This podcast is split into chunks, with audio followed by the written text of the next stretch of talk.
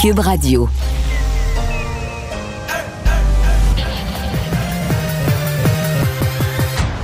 Mario Dumont. Organiser, préparer, informer. Les vrais enjeux, les vraies questions. Mario Dumont. Les affaires publiques n'ont plus de secret pour lui. Cube, Cube Radio. Bonjour tout le monde, bienvenue à l'émission, bienvenue à Cube Radio. Bonjour Vincent. Salut Mario. Alors, euh, ben, c'est l'Ouest canadien qui retient l'attention, là, tout euh, dans les deux provinces. Donc, il y avait une approche un peu différente au niveau de la gestion de la COVID. Tout un revirement là, en moins de 24 heures. Ouais, ouais, on l'ont eu en pleine face, euh, les Albertains. Hier, un point de presse, j'ai écouté ce point de presse-là, Mario, ça... ça Ah, c'était dramatique, Ouais, hein. c'était dramatique, là, parce qu'on a le premier ministre qui fait carrément des excuses là, pour sa gestion de- des derniers mois de la pandémie. Et euh, j'entendais la responsable de la santé publique là, qui parle de, euh, du dernier recours, là, le triage carrément, le protocole de triage de patients pour qui, qui a un lit, qui en a pas.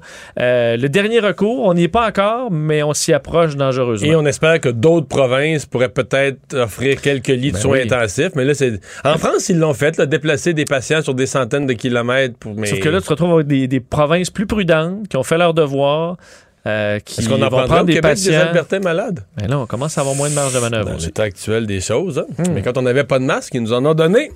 On va aller rejoindre Julie Marco et l'équipe de 100% Nouvelles. Salut Mario. Oh, bonjour, c'est Sylvain qui est là. Eh oui.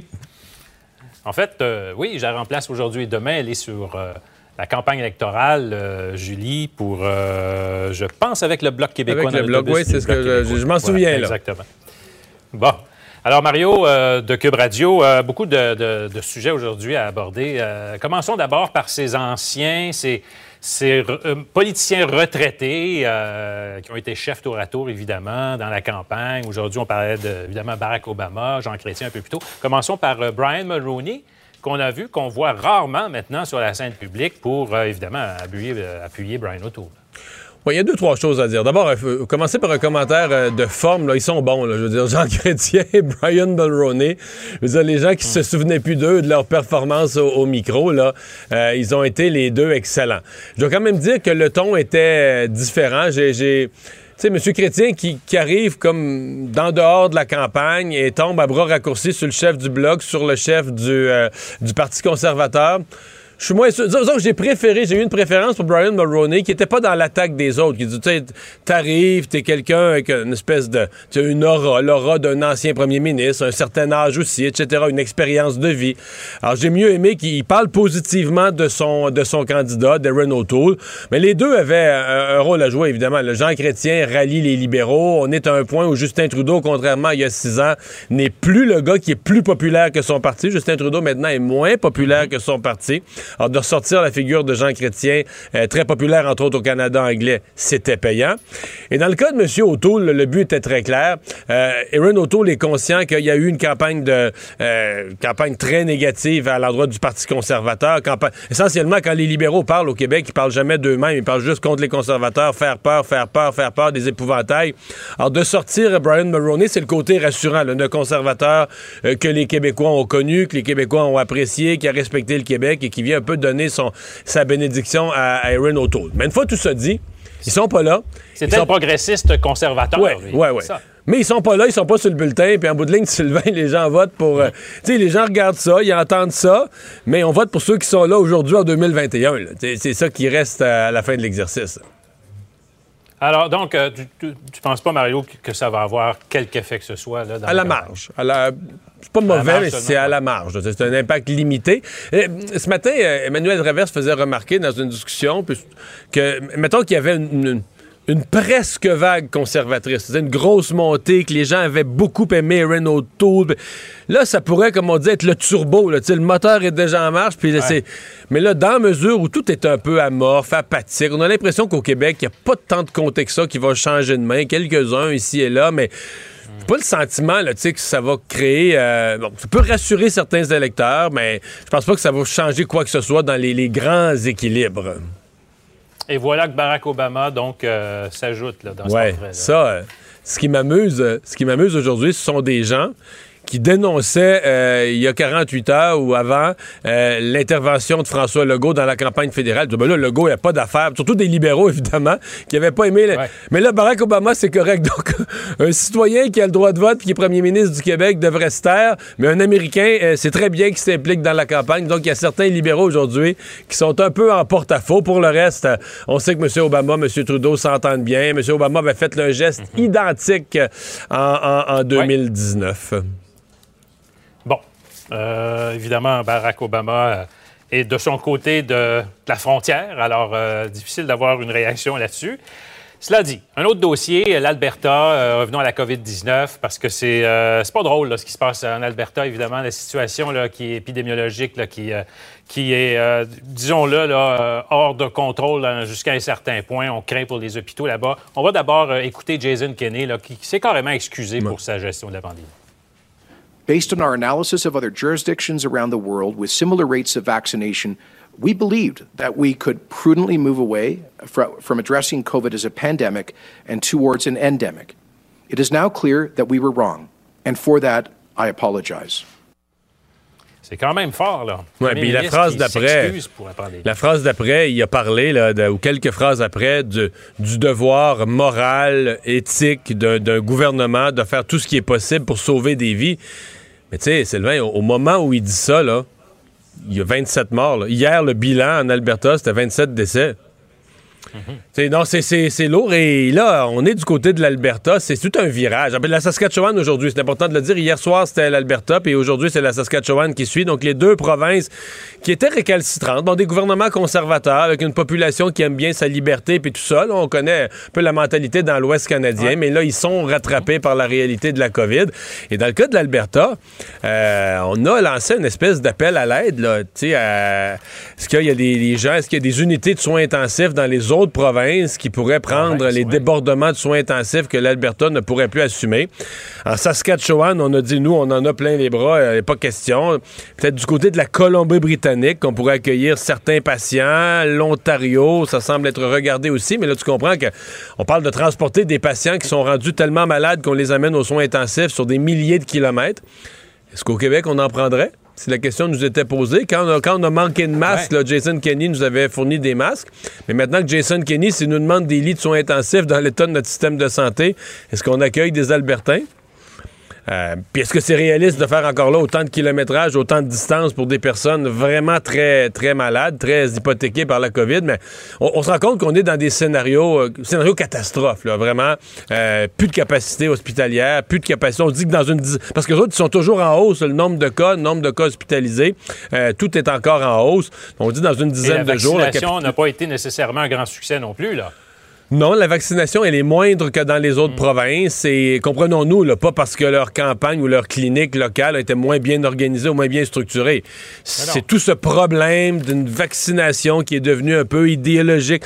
Je, je dois t'avouer, euh, moi, j'en suis une personne de plus à droite. Puis euh, quand on fait le lien, là, les gens plus à droite, moins vaccinés, c'est un mystère pour moi. dire que j'ai j'ai de la misère à comprendre comment on peut établir un lien. Est-ce que, l'exemple, les diabétiques, euh, plus à droite, plus à gauche, souverainistes, fédéralistes, prennent plus ou moins leur insuline ou, tu sais, la médicamentation, en tout cas, c'est quelque chose de médical. Tu as un problème, tu as une solution que, que la médecine a permis de découvrir. Alors là, dans ce cas-ci, à cause de théories du complot, puis toutes sortes de patentes, je dois avouer, là, qui, qui me dépassent, moi, là, qui sortent de ma, de ma capacité de comprendre, là. Mais- Il s'est inséré euh, des théories de complot dans certaines idéologies politiques qui fait que des gens, euh, ben, T'as la science, les données sont claires, il n'y a pas d'ambiguïté, le vaccin est bon, il est sécuritaire, il y en a 6 milliards de données sur Terre des vaccins, on n'est plus des cobayes. Là. Tout- tout- toutes les données sont là, tout est clair. Il n'y a pas d'idéologie politique, là, que tu sois de, de toute forme d'idéologie, des verts aux conservateurs, tu devrais dire, bon, on va aller me faire vacciner, après ça, j'irai voter, un- en fonction de mes opinions, j'irai voter, c'est une autre affaire. Mais je comprends assez mal euh, qu'est-ce qui s'est passé. Mais donc, l'Alberta a souffert de ça avec un taux de vaccination euh, pas très en bas, mais quand même clairement en bas euh, de la moyenne canadienne, puis par exemple du Québec où on a un taux plus élevé. Mais cela dit, euh, est-ce que le Québec pourrait recevoir des patients de, de l'Alberta? Peut-être, mais reste que dans le réseau actuellement, autre dossier, il manque euh, 4000 infirmières. Pas sûr que. Ouais, c'est la, de- de la crise de la semaine. Euh, je pense qu'il y a pas mal, j'écoute autour de moi, je pense qu'il y a pas mal de Québécois qui sont quand même un peu assommé. C'est-à-dire que tout le monde avait pris conscience qu'il y avait un problème bien réel là, de, de main-d'œuvre. Mais euh, je pense pas. euh, J'entendais un médecin de Maisonneuve Rosemont dire que de leur côté, pendant la pandémie, des prises de retraite, des gens qui ont quitté, euh, des gens qui ont pris des retraites anticipées parce qu'il y en avait euh, par-dessus la tête. Dans certains départements, ils ont perdu. Tu sais, c'est pas qu'ils en ont perdu un ou deux. J'entendais, on a perdu jusqu'à la moitié de nos ressources. Alors, je comprends que tu peux pas, en termes, tu peux pas te remettre de ça, surtout dans un univers où il n'y a pas de recrutement possible. Il y a personne. Tu sais, il n'y a pas d'infirmière présentement qui se berce là, chez eux à attendre un appel. Tout le monde est au travail. Tout le monde est déjà embauché, employé. Donc, on a un sérieux problème. Le gouvernement doit présenter un plan d'ici une semaine.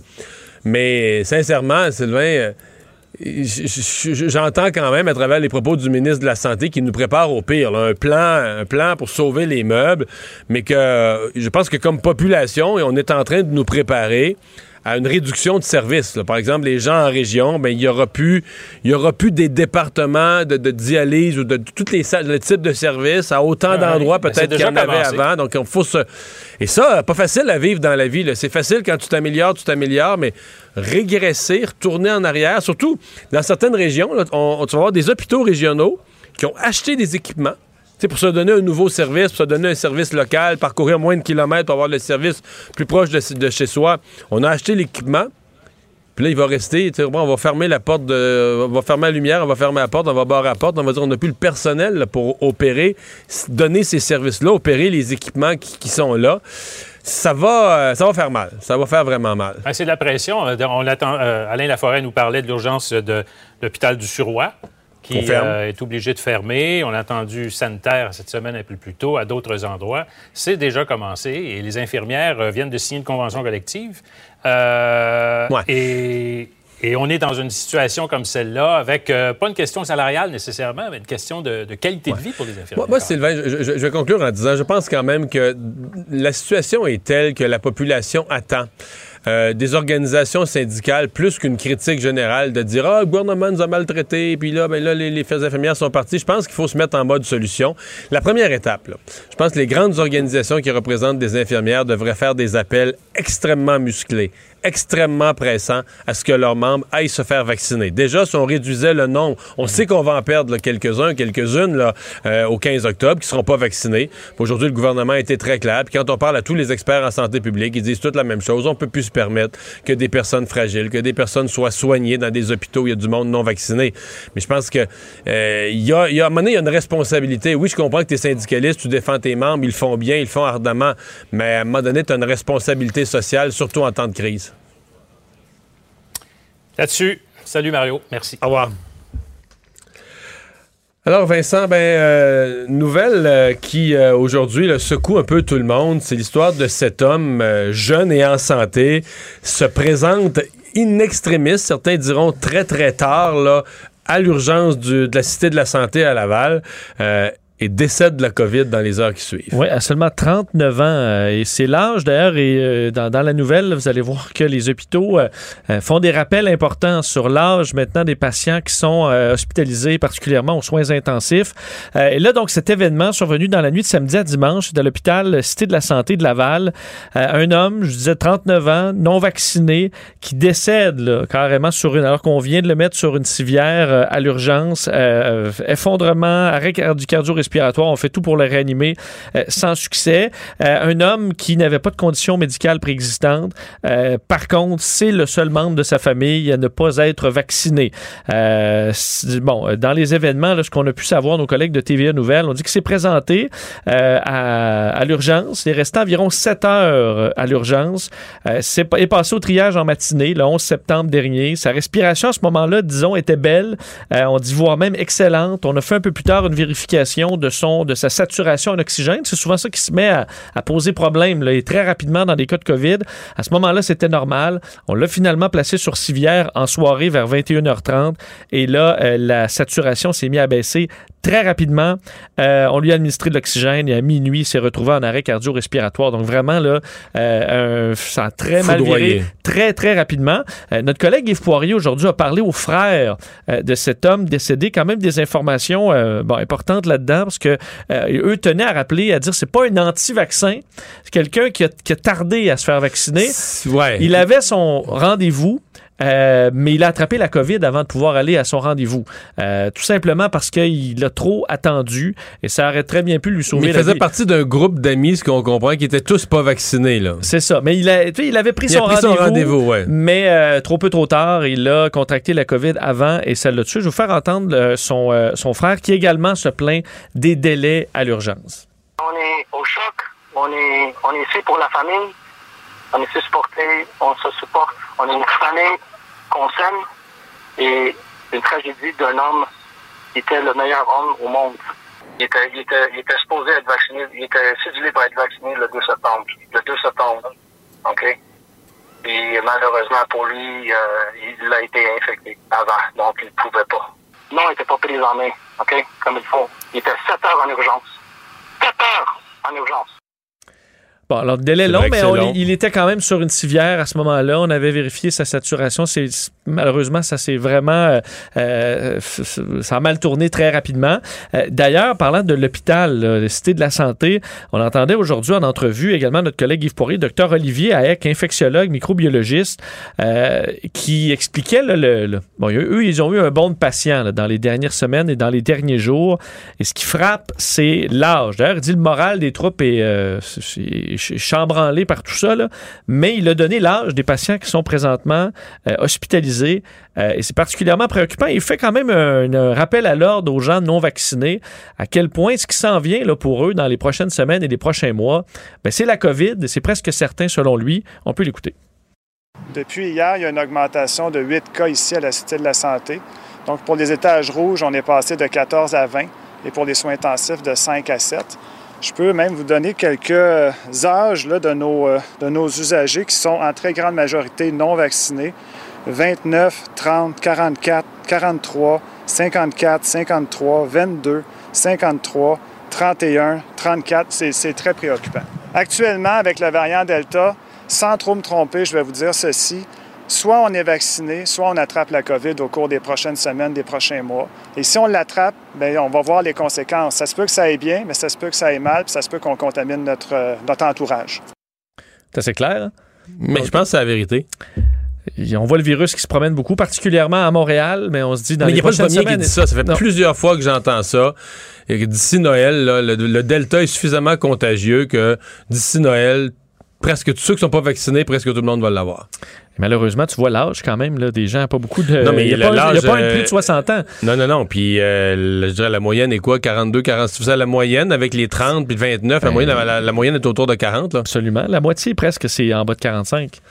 Euh, donc, situation vraiment qui vient difficile aussi pour le moral. J'ai écouté plein de médecins euh, en Alberta, mais chez nous aussi, euh, dont Dr. Eck, là, et ça commence à être difficile ah. pour le personnel. En Alberta, aux soins intensifs, il y en a 270. Je pense que 93% sont des gens non vaccinés.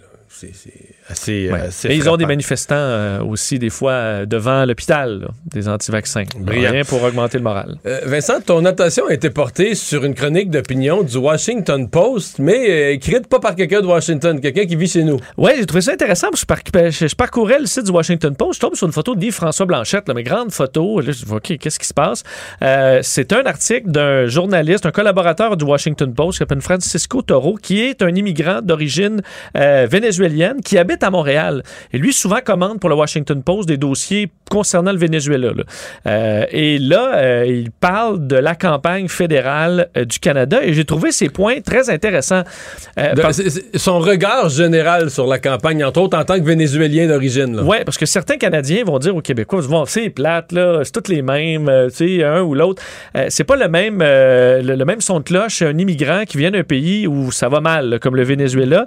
lui explique donc que le Canada... Et, été gouverné par toutes sortes de crackpots qui ont scrappé le pays, l'économie, la liberté, pour vrai, là? Ben, tout à fait. Lui dit chaque vote au Venezuela qu'il a eu là, dans sa vie, c'était dans sa tête une question de vie ou de mort, là, parce qu'on se bat pour notre liberté, euh, notre démocratie.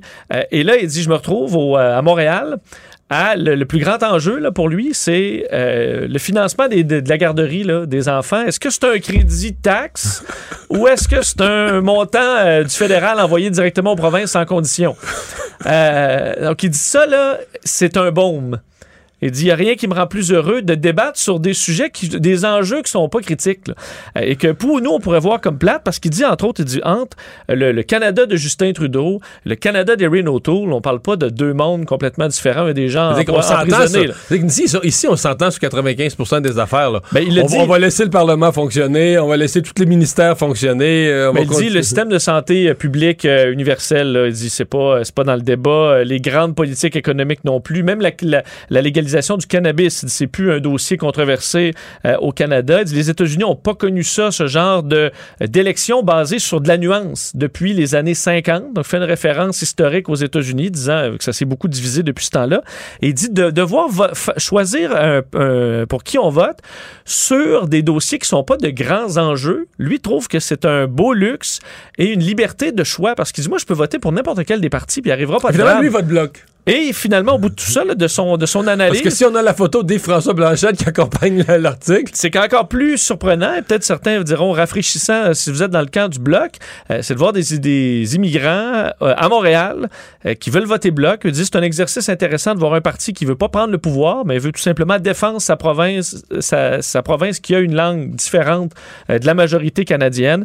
Ils disent les Québécois ont un peu mis de côté le projet de souveraineté, mais ils disent parfait, on va rester au Canada, mais selon nos termes, et le bloc est un peu là pour euh, défendre cette partie. Donc j'ai trouvé euh, surtout l'angle concernant l'élection, de dire on a quand même un luxe euh, d'avoir, euh, de travailler sur la nuance au pays dans l'élection plutôt que ben, de défendre des, des, des- des trucs fondamentaux comme la liberté.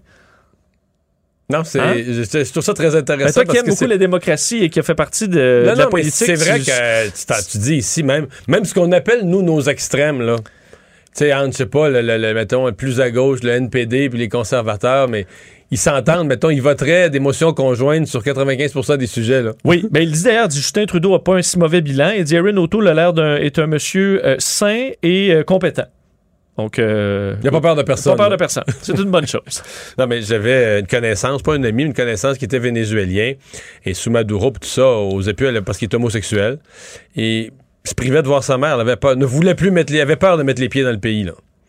Puis il racontait s'il envoyait un peu d'argent dans le pays, les gens, mais là, les gens, les gens avaient plus de médicaments. Tu sais, on, c'est comme- on s'imagine pas c'est quoi le- le- un gouvernement qui met la vraie merde dans le pays. là. Tu sais, on l'oublie. hein.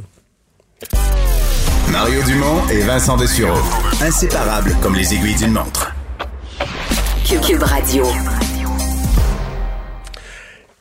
On va vivre ça dans un mois, un peu de choses près. La, date limite pour que le personnel du réseau de la santé euh, doive se faire vacciner, à défaut de quoi, euh, ben ils seront en congé sans sol. Je dis on va vivre ça dans un mois parce que euh, ils l'ont vécu hier en fin de journée. Là, c'était l'heure limite en France. Et ce matin, le ministre de la santé, Olivier Véran, a fait le point, a dit qu'il y avait euh, 3000 professionnels de la santé, donc qui allaient quitter leur fonction, devaient être suspendus. Quelques-uns, cependant, là, je comprends sont, sont dans le processus. Ils ont reçu leur première dose, donc vont pouvoir revenir quand ils vont avoir reçu la vaccination complète.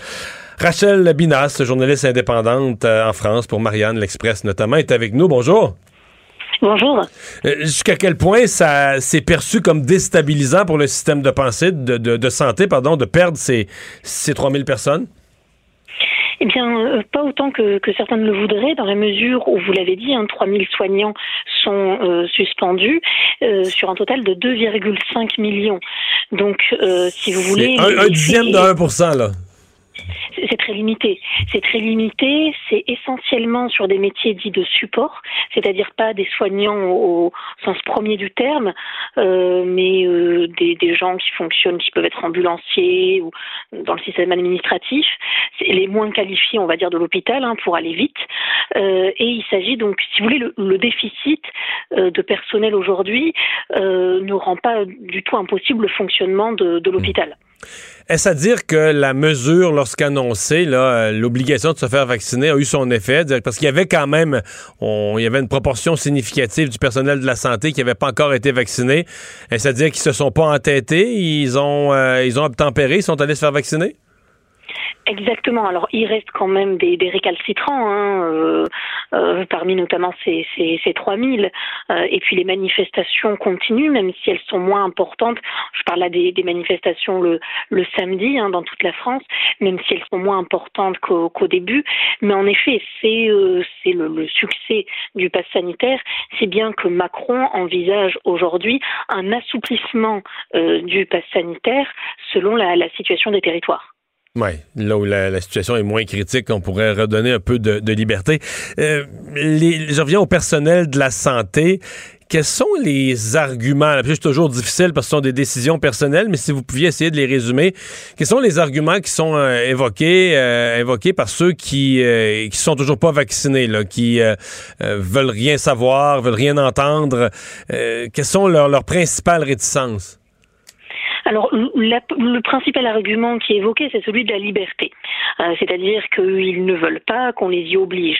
Si vous voulez, ils sacralisent l'individualisme à travers euh, le consentement euh, à la vaccination face à euh, l'intérêt collectif.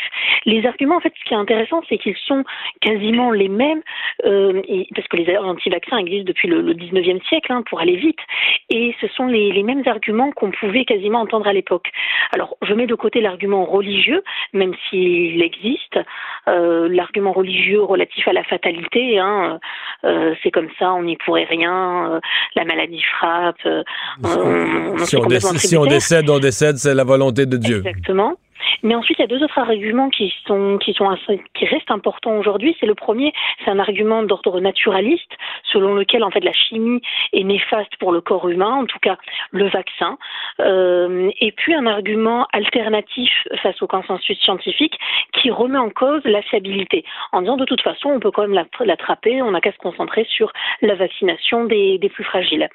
Donc c'est ces deux arguments principaux qui sont évoqués avec euh, bien sûr le le, la, la, fameuse, la fameuse mmh. liberté euh, contre la, la, responsabilité, le mmh. fameux match, si je puis dire. Je cherche à faire tous les parallèles avec ce qu'on vit au, au, Québec parce que vous m'avez peut-être entendu en préambule. Là, dans un mois, ici, c'est le 15 octobre. Donc, la même chose va nous arriver dans, dans un mois. Mmh. Euh, quelle position ont pris les représentants des travailleurs, les, syndicats représentant les travailleurs lorsqu'on a rendu la vaccination obligatoire, parce qu'évidemment, c'est délicat. Chez nous, en tout cas, les syndicats sont pro-vaccination, mais là, quand on parle de suspendre sans solde, euh, certains de leurs membres, ils sont dans une position difficile. Que, que, quelle position ils ont pris chez vous? Alors, je pense que ça doit être un petit peu pareil, c'est-à-dire qu'ils sont assez embêtés. Ok, oui. Euh, oui. ils sont embêtés parce que, parce que si vous voulez, ils n'ont pas envie de passer pour euh, des gens qui remettent en cause l'intérêt le, collectif. Mais à côté de ça, quand on a parlé justement de, de suspendre les individus, là, ils se sont plutôt mobilisés contre. Maintenant, il est intéressant de voir que chaque samedi, euh, lors des manifestations, vous ne trouvez que très peu de drapeaux euh, euh, de syndicats. Les syndicats sont absents. En fait, ce sont des manifestations qui, qui, ont, qui se sont vraiment formées sans le soutien des syndicats. Alors, les, on en entend quelques-uns, notamment euh, euh, aux Antilles, hein, où le mouvement de contestation est très est bien plus puissant qu'en qu métropole. Mais ah oui, en Guadeloupe, en, en Guadeloupe, en Martinique, le mouvement de contestation est plus fort? Ah oui, oui, oui. Si bien pour tout vous dire que donc la, la, situation était il y a encore quelques semaines, quelques mois assez dramatique hein, là-bas. On a envoyé des soignants euh, de métropole euh, en Guadeloupe, en Martinique, euh, et certains ont été accueillis euh, sous des huées et pour ne pas dire euh, ils, ils, ont fait face à des violences. Je veux dire, des soignants, des soignants arrivent en renfort, puis on les accueille ouais. avec des huées. Ah oui, oui, oui. Oh là là. Tout à fait. Ça a été, très compliqué. Alors même qu'encore une fois, la situation, euh, les, chiffres étaient n'étaient pas bons du tout, mais vraiment pas. Donc, euh, non, il y a, une fracture. Enfin, on peut observer une fracture entre métropole et Antilles pour aller vite, comme on observe aussi une fracture entre, euh, ça relève presque de la stratification sociale entre les soignants les plus diplômés et ceux qui le sont le moins les gens aujourd'hui réticents parmi le personnel soignant, réticents au vaccin, c'est pas les médecins, pas forcément les infirmières, c'est les catégories euh, sociales les moins qualifiées. Qui ont quoi, qui ont été plus sensibles sur les réseaux sociaux à toutes sortes de théories qui, qui circulent, tout à plus fait. perméables à Tout ça, à ouais. fait. Exactement, euh, plus perméable à ça, euh, euh, qui qui euh, qui ont des réticences, qui n'ont peut-être euh, euh, qui, qui ont voilà cédé à des arguments dits alternatifs. Hein, euh. donc ça c'est quelque chose qui qui en effet se remarque depuis le début de la vaccination. hein. Ben, on va, euh, on va attendre chez nous, voir comment ça va se passer, pouvoir comparer. euh. merci beaucoup d'avoir été là, Rachel Binas, journaliste indépendante. Au revoir.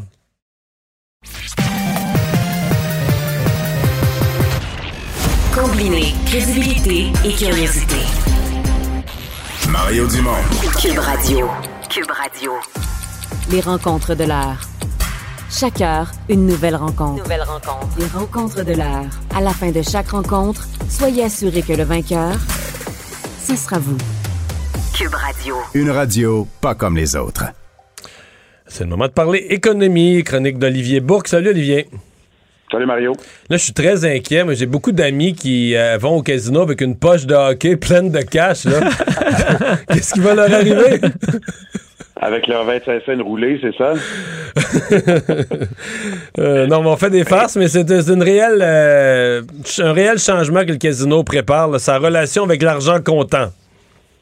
Oui, absolument. Donc, euh, ce serait fini l'argent comptant dans les, dans les établissements de jeu. Alors, ce serait évidemment une petite révolution. Et de ce que j'en comprends, Mario, ça concerne en premier lieu les casinos. Alors, pour ce qui est des machines à sous, par exemple, dans les bars, évidemment, c'est plus vaste, ça serait un petit peu plus compliqué à mettre en place. Et euh, tout ça, évidemment, c'est pour mettre fin au, euh, au blanchiment d'argent. Alors, on sait que c'est une technique qui est utilisée par la mafia, les motards, le crime organisé notamment. Alors, on utilise les casinos pour blanchir de l'argent. Des fois, on utilise, euh, tu le sais, toutes sortes de commerces, là, des fronts, pour blanchir de l'argent. Et euh, ça me rappelle que le bureau d'enquête avait révélé en automne dernier, je ne sais pas si tu t'en rappelles, Ben oui. Casino de Montréal est au courant 1 et on avait même déroulé le tapis rouge à plusieurs leaders du crime organisé montréalais. On leur offrait des chambres d'hôtel gratuites, des soupers au restaurant, des billets de spectacle. Et euh, il y a même plusieurs employés qui avaient encouragé des, leaders du crime organisé à utiliser la, la carte privilège qui est réservée aux plus grands joueurs. C'est une carte qui s'appelle Bijou, alors qui donne droit à une foule de cadeaux. Alors, Là, on veut faire plus de vérifications dans les casinos. Il y a une entrevue, grosse entrevue là, dans le journal qu'on peut lire là, ce matin. Euh, donc, Jean-François Bergeron, qui est le nouveau patron de, de l'Auto-Québec, c'est lui qui était le PDG des SQDC, donc euh, la, la Société québécoise du cannabis. Alors, Qui, est assez bon. Qui, en tout cas, euh, j'ai dit qu'il est assez bon. En tout cas, en entrevue, là, je trouve qu'il répond directement. J'ai encore reçu ce matin, il répond directement à nos questions. Puis Oui. moi, c'est toujours un test. C'est-à-dire que moi, quand je pose une question à quelqu'un sur son organisation puis que je comprends rien de la réponse, ça me rend méfiant. Je me dis de deux choses l'une. Soit qu'il nous cache quelque chose, mais des fois, le plus on pense qu'il nous cache quelque chose, mais c'est qu'il comprend. Il est tellement perdu qu'il comprend pas lui-même ce qui se passe dans sa propre business. C'est Oui, souvent oui, ça. exactement, c'est ça. Ah, lui, euh, non, lui, c'est toujours clair. Tu sens toujours qu'il est, aux commandes. Là. Il sait exactement ce qui se passe, ce qu'il fait et ce qu'il fait pas. Là. Oui, puis il y a une chose aussi intéressante parce que Jean-Michel, en fait, c'est, euh, c'est mon collègue qui a posé la question. Il a, il a demandé, il a dit, voulez-vous être plus transparent avec les médias? Puis il dit oui. Ça, c'est une de nos missions, c'est de mieux communiquer donc avec les médias. Oui, il est très, très bon. Et lui, ce qu'il a dit, il a dit une des façons de combattre le blanchiment d'argent, ben, c'est d'arrêter d'utiliser l'argent comptant. Alors, on va avoir plus de contrôle sur l'argent qui est misé, sur les gains. Et ce qui est particulier, c'est que tout passait par une carte. Alors, ça prendrait la carte pour miser aux tables, aux machines à sous. Si on veut faire un parallèle, tu sais, si tu vas dans une arcade, Mario, là, alors tu y vas un peu moins, là, mais je suis certain que tu y allais dans le temps. on avait nos 25 cents, même des fois nos Oui. Là, ça prend une carte. Alors, tu as une carte, tu la remplis, puis après ça, donc, tu peux jouer à différents jeux. Et euh, un autre exemple, par exemple, à la table à poker, euh, il y aurait, de ce que j'en comprends, un petit dispositif. Donc, après avoir inséré ta carte, tu choisis un montant, et après coup, tu reçois tes jetons. Alors, tu pourrais pas quitter la table sans avoir montré patte blanche, puis à, à la fin, tu obtiendrais tes gains. Alors, ça permettrait donc à, à l'Auto-Québec de déceler plus facilement donc les, les transactions qui sont douteuses, de mieux suivre l'argent, de mieux tracer l'argent. Et là, on se pose la question à quand la fin de l'argent comptant dans les dans les casinos? Eh bien, ça aurait lieu, semble-t-il, ce qu'il disait là, donc à, à l'automne 2022. Euh, et après ça, on pourrait donc déployer ça à travers le réseau, donc peut-être à travers les bars où il y a les machines à sous. Là où il y a déjà plus d'argent comptant, Olivier, c'est euh, en ligne et l'Auto-Québec euh, veut aussi faire une offensive contre le jeu en ligne illégal. Oui. Et, euh, Vincent, le jeu en ligne illégal, là, il y en a beaucoup, beaucoup, beaucoup plus qu'on pense, en fait. Euh, c'est pas seulement les machines à sous et le poker, là. Et souvent, ce sont des sites qui sont hébergés dans des paradis fiscaux, donc ça échappe à tout contrôle. Et même, il y a quelques mois, on avait fait des vérifications au journal. On avait trouvé toutes sortes de sites. Il y a même des sites où tu peux, ben, évidemment, tu peux gager, là, des paris sportifs, mais tu peux miser sur toutes sortes de choses, là, notamment sur les, euh, les élections américaines. Euh, tu peux gager sur des long shots là, comme euh, Kanye West. Tu peux, tu peux gager sur l'acteur de rock. Je veux dire, c'est infini le monde du jeu des paris sur Internet. Et, euh, et on Ouais. se cache de moins en moins. Je sais pas si vous avez vu pendant les éliminatoires, il y avait Bet99. Oui, qui ont fait beaucoup de publicité, ouais. Oui. Ben là, eux autres, parce qu'évidemment, on se dit, ben, comment ça qu'il y avait des publicités sur RDS? Ils utilisaient un subterfuge sur le, le T-shirt de Georges Saint-Pierre. C'était marqué bet99.net, qui est un site qui n'est pas payant, donc qui est légal. Mais lorsque les gens allaient taper Bet99 sur Internet, parce que les gens font ça, ils vont tous sur Google, ben là, tu arrivais à la version qui était payante, alors qui est .com. Ça, tu as une version, tu as le droit à la version gratuite, tu as le droit de faire la promotion de ça, mais éventuellement, eux se disent, les joueurs vont, vont, vont être tentés de passer à la version payante. C'est ça, exactement. Alors, tu sais, on, on utilise toutes sortes de subterfuges, on fait même de la publicité. Donc, c'est un peu un free-for-all. Et là, le patron de, de l'Auto-Québec l'a dit, là, on souhaite lancer prochainement une offensive contre les, les sites illégaux de jeux en ligne.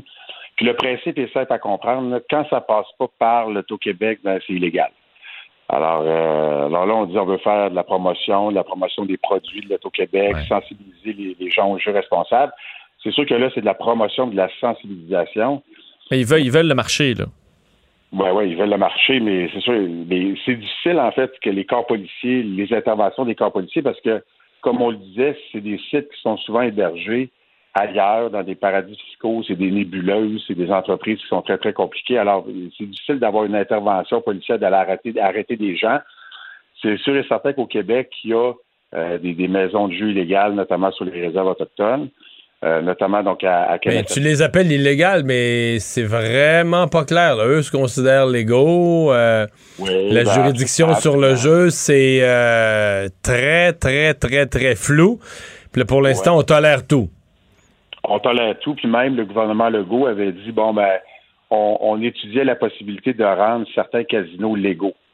Euh, notamment, il y en a un donc avec Kanawagi. Alors, avec Ouais. les Kanawagi. Alors, tu l'as dit, c'est compliqué, c'est nébuleux. C'est lorsqu'on parle du jeu, des, des, des maisons de jeu, euh, donc des casinos.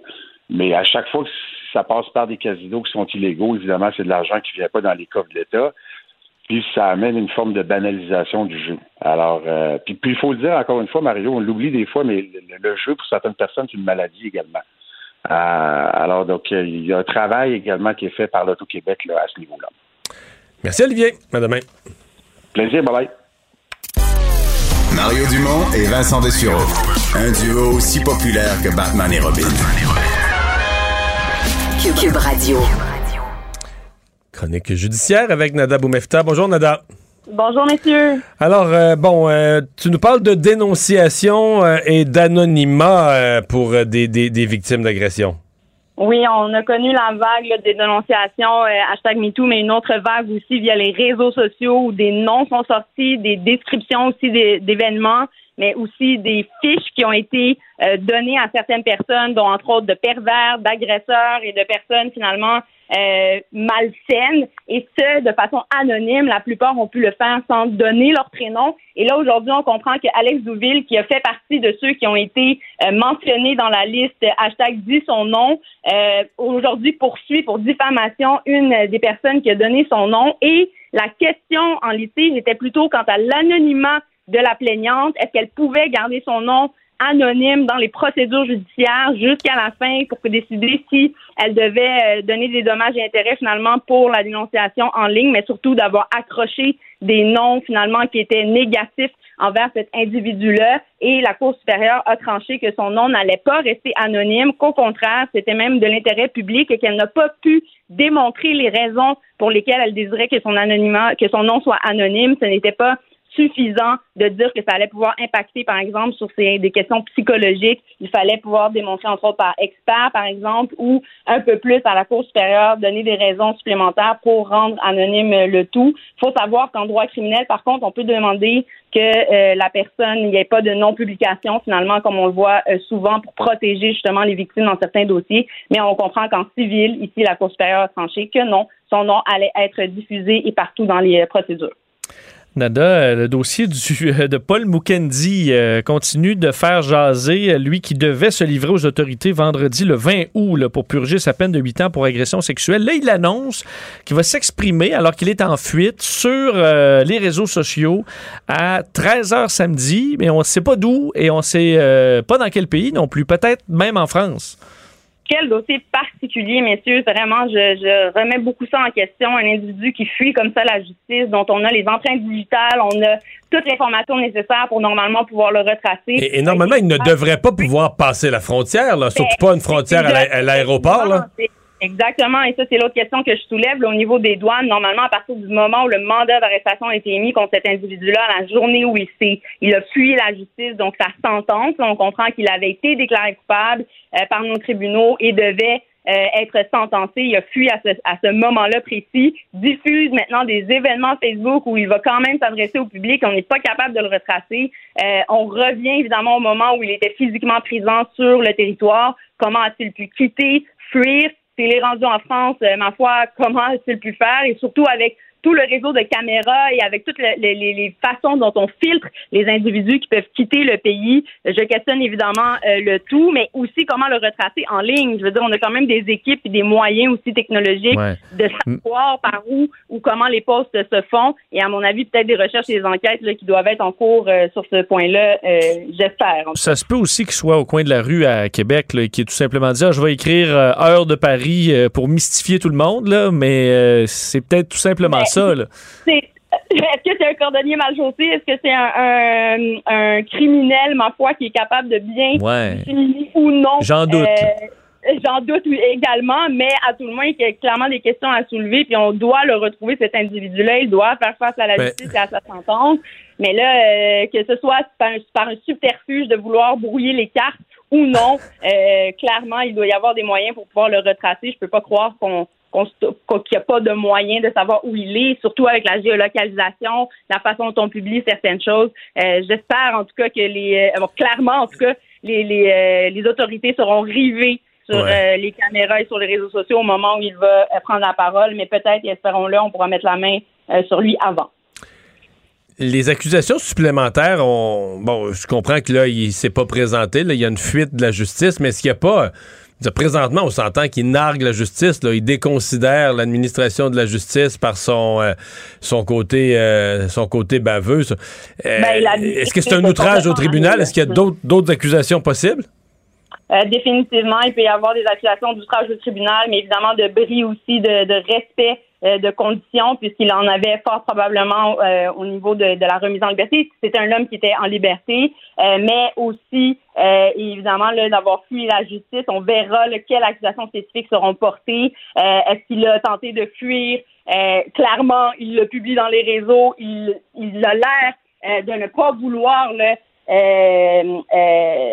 faire passer par le système de justice. Désolé, messieurs. Là, c'est-à-dire que clairement, il a décidé et le fait, et ça, on va en tenir compte tant dans les nouvelles accusations que aussi la sentence qui viendra avec ça. Mais je tiens à rappeler au grand public que la sentence qu'il aurait dû avoir euh, ne sera pas influencée par ces nouveaux gestes. De nouvelles accusations seront portées, mais euh, clairement, le tribunal va pouvoir se poser la question si la sentence est suffisante pour dissuader l'individu qui clairement veut fuir la justice et, il semble lui tenir tête euh, de façon presque irrespectueuse. Merci beaucoup, Nada. À demain. Merci, à demain. Mario Dumont.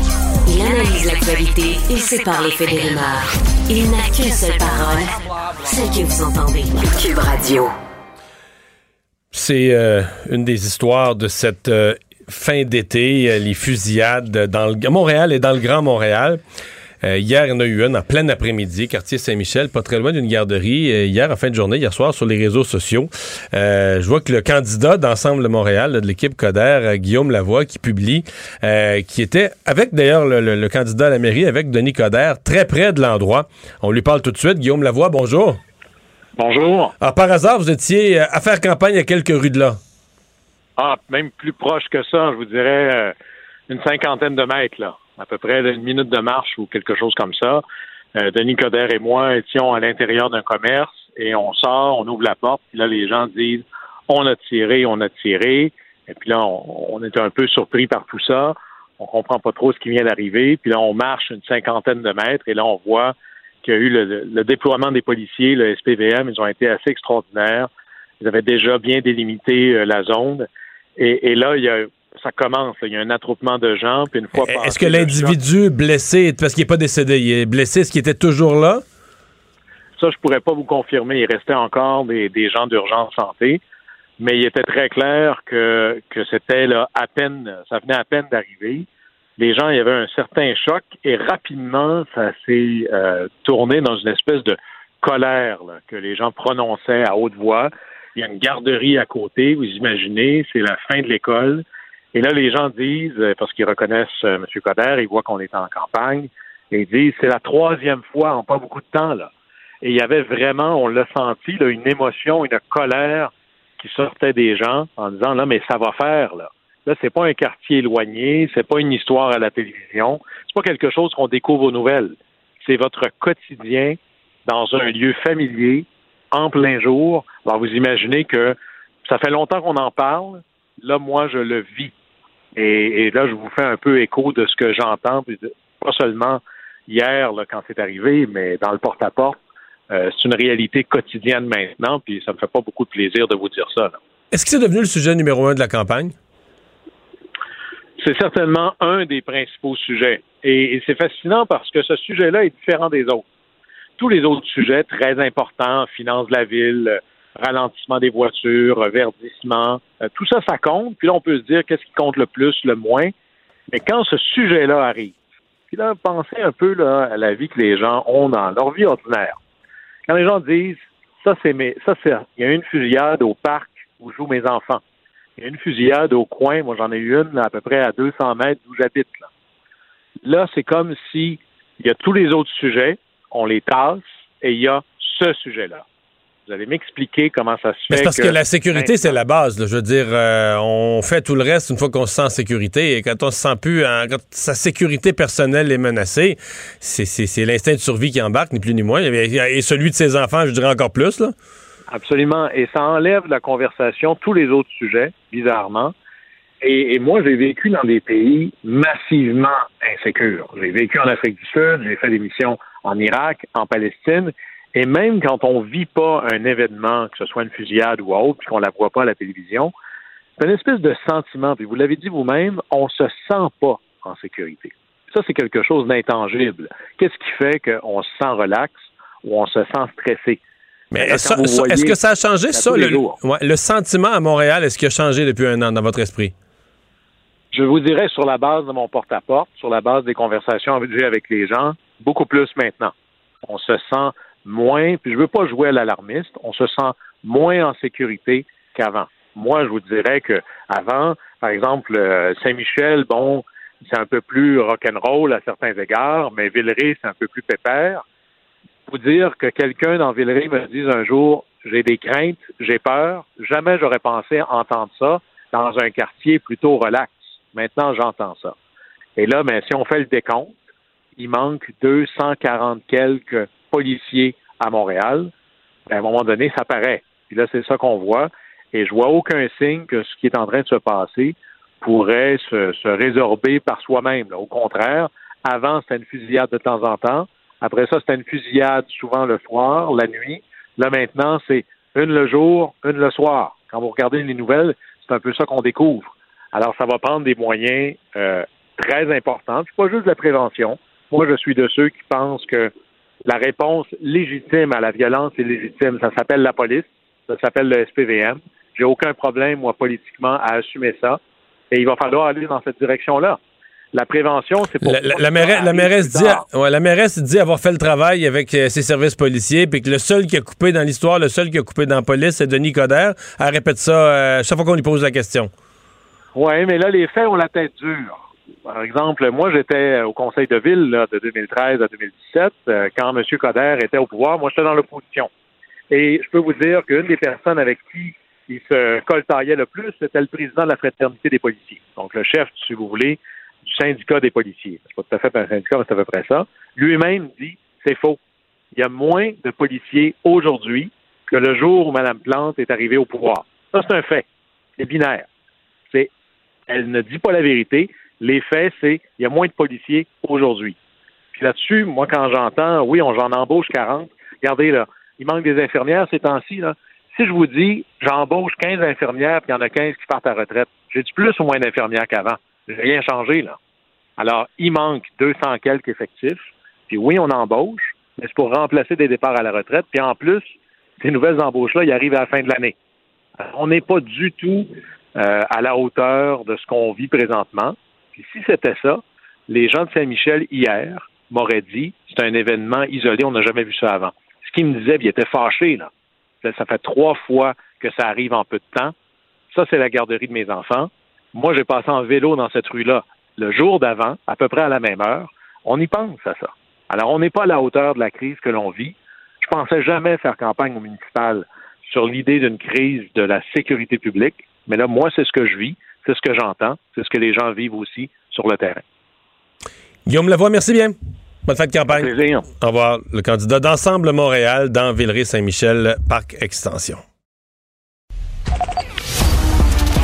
Les vrais enjeux, les vraies questions. Les affaires publiques n'ont plus de secret pour lui. Mario Dumont. Vous avez 24 minutes dans une journée. Tout savoir en 24 minutes. Pour s'informer et comprendre en 24 minutes, ici Mario Dumont, en compagnie d'Alexandre Dubé, des studios de Cube Radio, la station d'affaires publiques de Québecor. Voici Tout savoir en 24 minutes. Tout savoir en 24 minutes. Cube Radio. Beaucoup de choses au niveau politique encore aujourd'hui euh, dans la campagne fédérale où la situation critique en Alberta euh, ben, est venue, euh, ils ont pimenté beaucoup les discussions aujourd'hui, en plus de, des demandes de démission euh, du ministre en fait de Québec solidaire face au ministre Jean-François Roberge. Mais commençons avec un décès qui a fait grand bruit euh, aujourd'hui. Décès d'un homme de 39 ans, non vacciné, vacciné, décédé de la COVID dans, carrément après s'être présenté à l'urgence de l'hôpital Cité de la Santé de Laval. C'était dans la nuit de samedi à dimanche. On parle d'un homme euh, sans condition médicale préexistante de 39 ans euh, qui se présente donc à l'hôpital où euh, bon, il y a eu un certain délai, on parle de plusieurs heures d'attente à l'urgence, mais quelqu'un qui dit après avoir été bon, après avoir passé au triage, n'avait pas de problème si urgent, respiration qui était bonne, mais quelques heures plus tard, on a revérifié sa saturation en oxygène qui était normale, mais en début de soirée, on l'a installé sur une civière. Vers 21h30, le personnel constate une diminution de la saturation en oxygène et minuit, euh, il s'effondre, euh, arrêt cardio-respiratoire. On va tout faire pour essayer de le réanimer euh, sans succès. Pourquoi ce, bon, ce décès-là fait beaucoup jaser? Évidemment, c'est l'on se retrouve carrément en salle d'urgence. Un homme qui était en santé, foudroyé par la COVID alors qu'il était non vacciné. C'est ce qu'on comprend. Un homme qui était le seul de sa famille à être non vacciné. D'ailleurs, son frère, en parlant de notre collègue Yves Poirier aujourd'hui, tenait à dire que c'était pas un anti-vaccin, quelqu'un qui venait d'ailleurs, qui avait pris son rendez-vous pour prendre son vaccin au début du mois de septembre. Malheureusement, il a été foudroyé par la COVID juste avant son vaccin. Vous pouvez écouter son frère. On est au choc, on est, on est ici pour la famille, on est supporté, on se supporte, on est une famille qu'on s'aime et une tragédie d'un homme qui était le meilleur homme au monde. Il était, il était, il était supposé être vacciné, il était cédulé pour être vacciné le 2 septembre.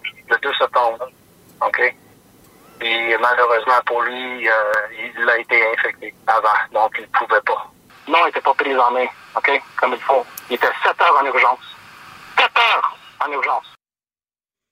Bon, d'ailleurs, euh, la communauté euh, autour de cet homme-là est sous le choc et c'était un amateur de hockey-ball. L'association, euh, son association où il jouait, a publié un message touchant sur les réseaux sociaux, se disant ébranlé par cette nouvelle-là, parlant d'un homme qui faisait rire, sourire tout le monde et qu'il n'y avait pas de mots là, pour commenter le, le, le, leur chagrin. Alors, ça rend très... très foudroyant là, à quel point il y a des jeunes, 20, 30, 40 ans, en santé, qui sont frappés de plein fouet par la COVID je, comprends qu'il y avait son, son rendez-vous. Je comprends bien ce que son frère dit. Mais c'est quand même. Je veux dire, moi, si c'était mon frère, je serais mélangé entre la tristesse et être furieux. Là. Parce que je veux dire, depuis. Euh, mais ça, on s'entend que depuis, mettons, juillet.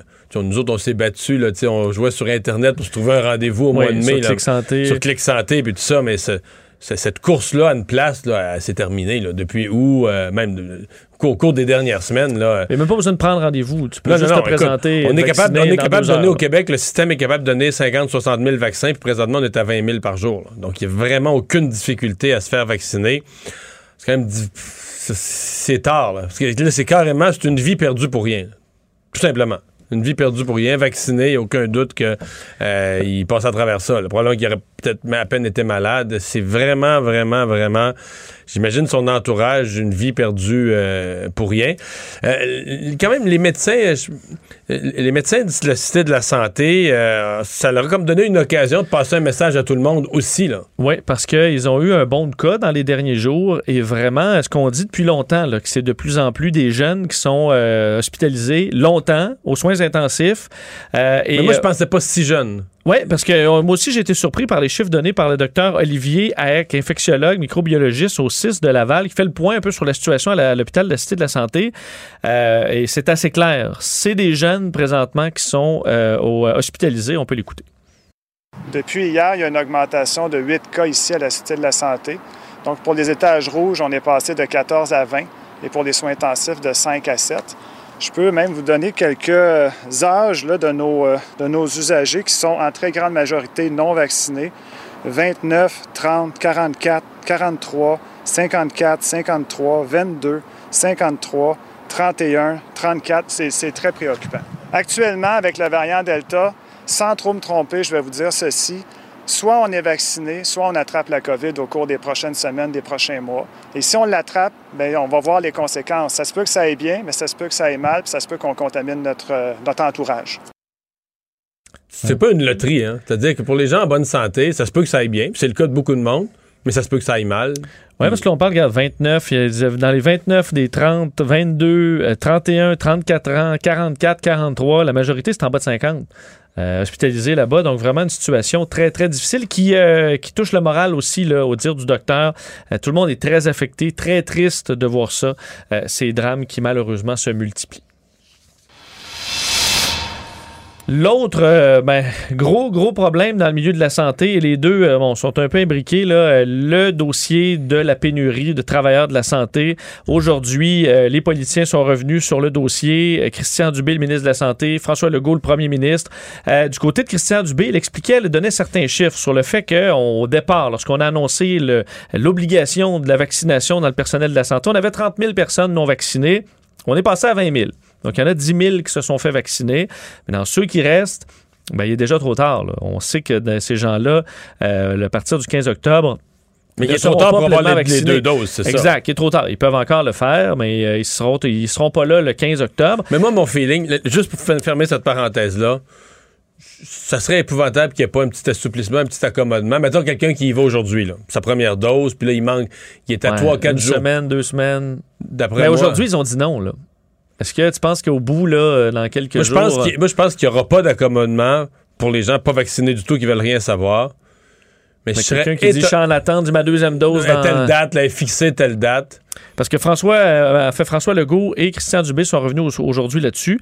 Et Christian Dubé a dit Je ne bougerai pas là-dessus. Là. C'est le 15 octobre, les gens seront suspendus. Ça a été clair, on peut l'écouter d'ailleurs. Ce qu'on a besoin, c'est rapidement, puis moi je veux l'avoir même avant le 15 octobre, c'est de ramener 4 à 5 000 infirmières de la retraite, du privé, avec toutes sortes de moyens pour être capable de mieux gérer le personnel lorsqu'on aura eu les pleins bénéfices des nouvelles conventions. C'est certain que de former une infirmière, ça prend un certain nombre d'années. Donc oui, ça prend une solution euh, qui est comme une passerelle, euh, comme on l'a fait avec les préposés aux bénéficiaires. Puis je pense que pour les prochains mois, on a besoin de bonifier euh, la rémunération des infirmières pour être capable d'en convaincre le plus possible de revenir dans le réseau. Moi, si j'étais patient dans un hôpital, j'accepterais pas qu'une infirmière non vaccinée soit proche de moi. Mais en ce moment, je suis très ferme. Je vous le dis, je suis très ferme pour le 15 octobre, pour les 20 000 qui sont non vaccinés. Allez vous faire vacciner. Soyons très, très clairs. Ces gens-là qui ne seront pas vaccinés vont être euh, suspendus sans solde à compter du 15 octobre.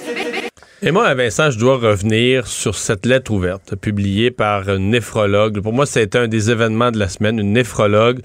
Euh, monté, on est en Montérégie-Ouest, dans un département de dialyse. Néphrologue spécialiste des reins, médecin spécialiste des reins qui lance un cri du cœur au ministre en disant reculez, repoussez votre date, donnez-nous une chance. Elle dit moi j'ai dans mon unité de dialyse, on sait comment c'est important la dialyse pour les gens qui ont des problèmes rénaux graves. J'ai six infirmières dans mon unité, de, mon unité de dialyse qui sont non vaccinées. Si je les perds, ça désorganise, ça déstabilise tout. Et sincèrement, ce médecin-là, à mon avis, moi, j'écoute autour de moi, j'écoute les commentaires, elle a eu l'effet exactement inverse.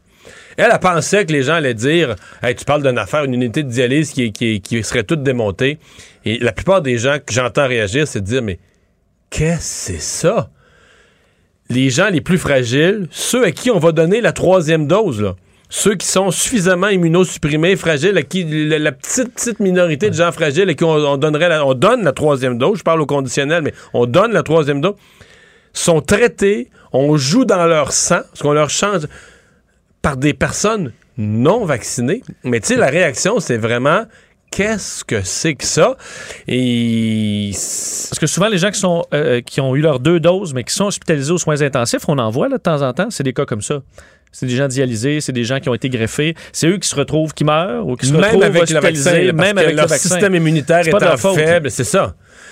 Alors, c'est pour ça que moi, je, je, je, je comprends pas. Là. J'ai pas de- je, je comprends la position du ministre, puis je comprends pas. Et, et je comprends pas, mettons, que la FIC soit pas un peu plus ferme. Mettons, la, la présidente de la Fédération des infirmières. Je sais que c'est une syndicaliste, je sais qu'elle a un devoir de défendre ses membres.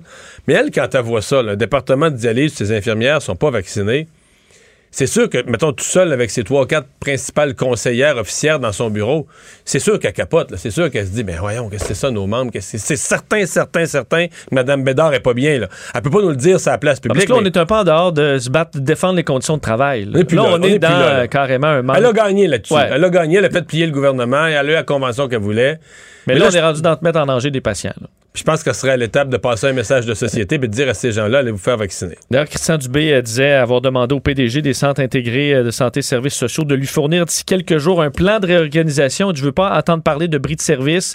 Euh, je veux entendre parler de réorganisation de services. D'ailleurs, on pourra les piger dans les infirmières en agence, même si c'est pas ce qu'on souhaite. On préfère quand même avoir une infirmière d'agence vaccinée qu'une infirmière au public qui ne l'est pas. Et dans le cas de François Legault, vous l'avez un peu entendu, euh, veut convaincre des milliers d'infirmières d'intégrer le réseau public avec des euh, incitatifs. Donc, d'ici un mois, euh, à la retraite du privé, par toutes sortes de moyens.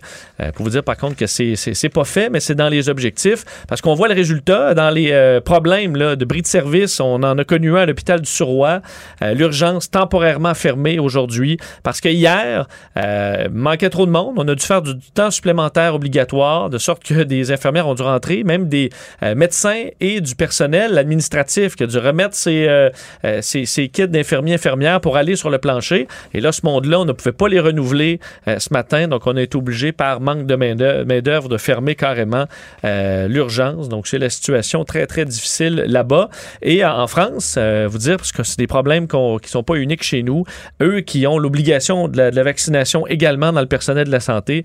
Mais eux, c'était hier soir. là. La, date limite, c'était hier. Alors, un, on- mois, d'affaire un mois avant nous. là. on a signifié à, des, euh, à 3000 personnes euh, qu'ils étaient suspendus, donc des, des membres de la, du personnel de la santé non vaccinés. ça entré en vigueur hier en France, cette obligation. Donc quand même 3000 sur les millions, Mais ben, là-bas, c'est- là-bas, c'est à peine un peu plus qu'un dixième de 1 là, de tout le personnel de la santé. À date, si on avait nos 20 000 ici, c'est beaucoup plus. là. C'est comme, Oui, est- oui. si on avait un entêtement ici à pas se vacciner plus fort que ce qu'ils ont. Il semble qu'en France, quand l'ordre a été donné, il y a plus de gens qui sont qui ont qui ont dit bon, on va se faire vacciner. Parlons du bilan aujourd'hui des cas, 782 nouveaux cas. Euh, c'est plus que la semaine dernière où on avait 703 et c'est vraiment souvent les vendredis, samedis qu'on voit le bon. Donc c'est demain davantage qu'on verra euh, l'augmentation de semaine en semaine. Deux nouveaux décès, six hospitalisations, euh, deux personnes de plus aux soins intensifs.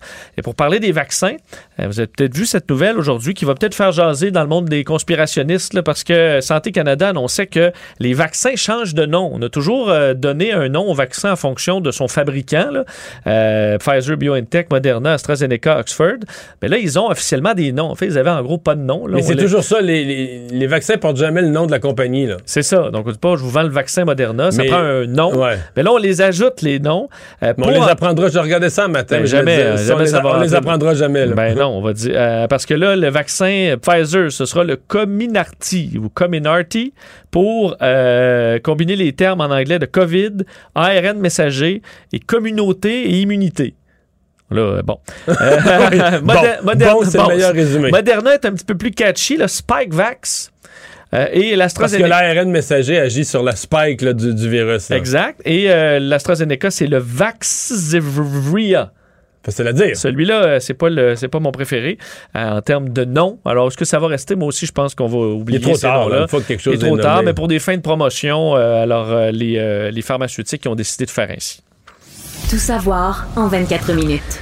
Beaucoup de pression aujourd'hui mise sur euh, le ministre de l'Éducation, Jean-François Roberge, pour carrément démissionner. La députée euh, Christine Labrie de Québec solidaire, critique en matière d'éducation, euh, fait une sortie euh, pour demander carrément que Jean-François Roberge retourne comme prof, là, serait- il serait meilleur que ministre de la Santé, faisant référence à des dénonciations. Et là, elle fait une demande aux gens de sortir des témoignages pour parler de leurs problèmes dans le milieu de l'éducation. Elle a reçu 335 témoignages, à c'est dire, à fendre le cœur.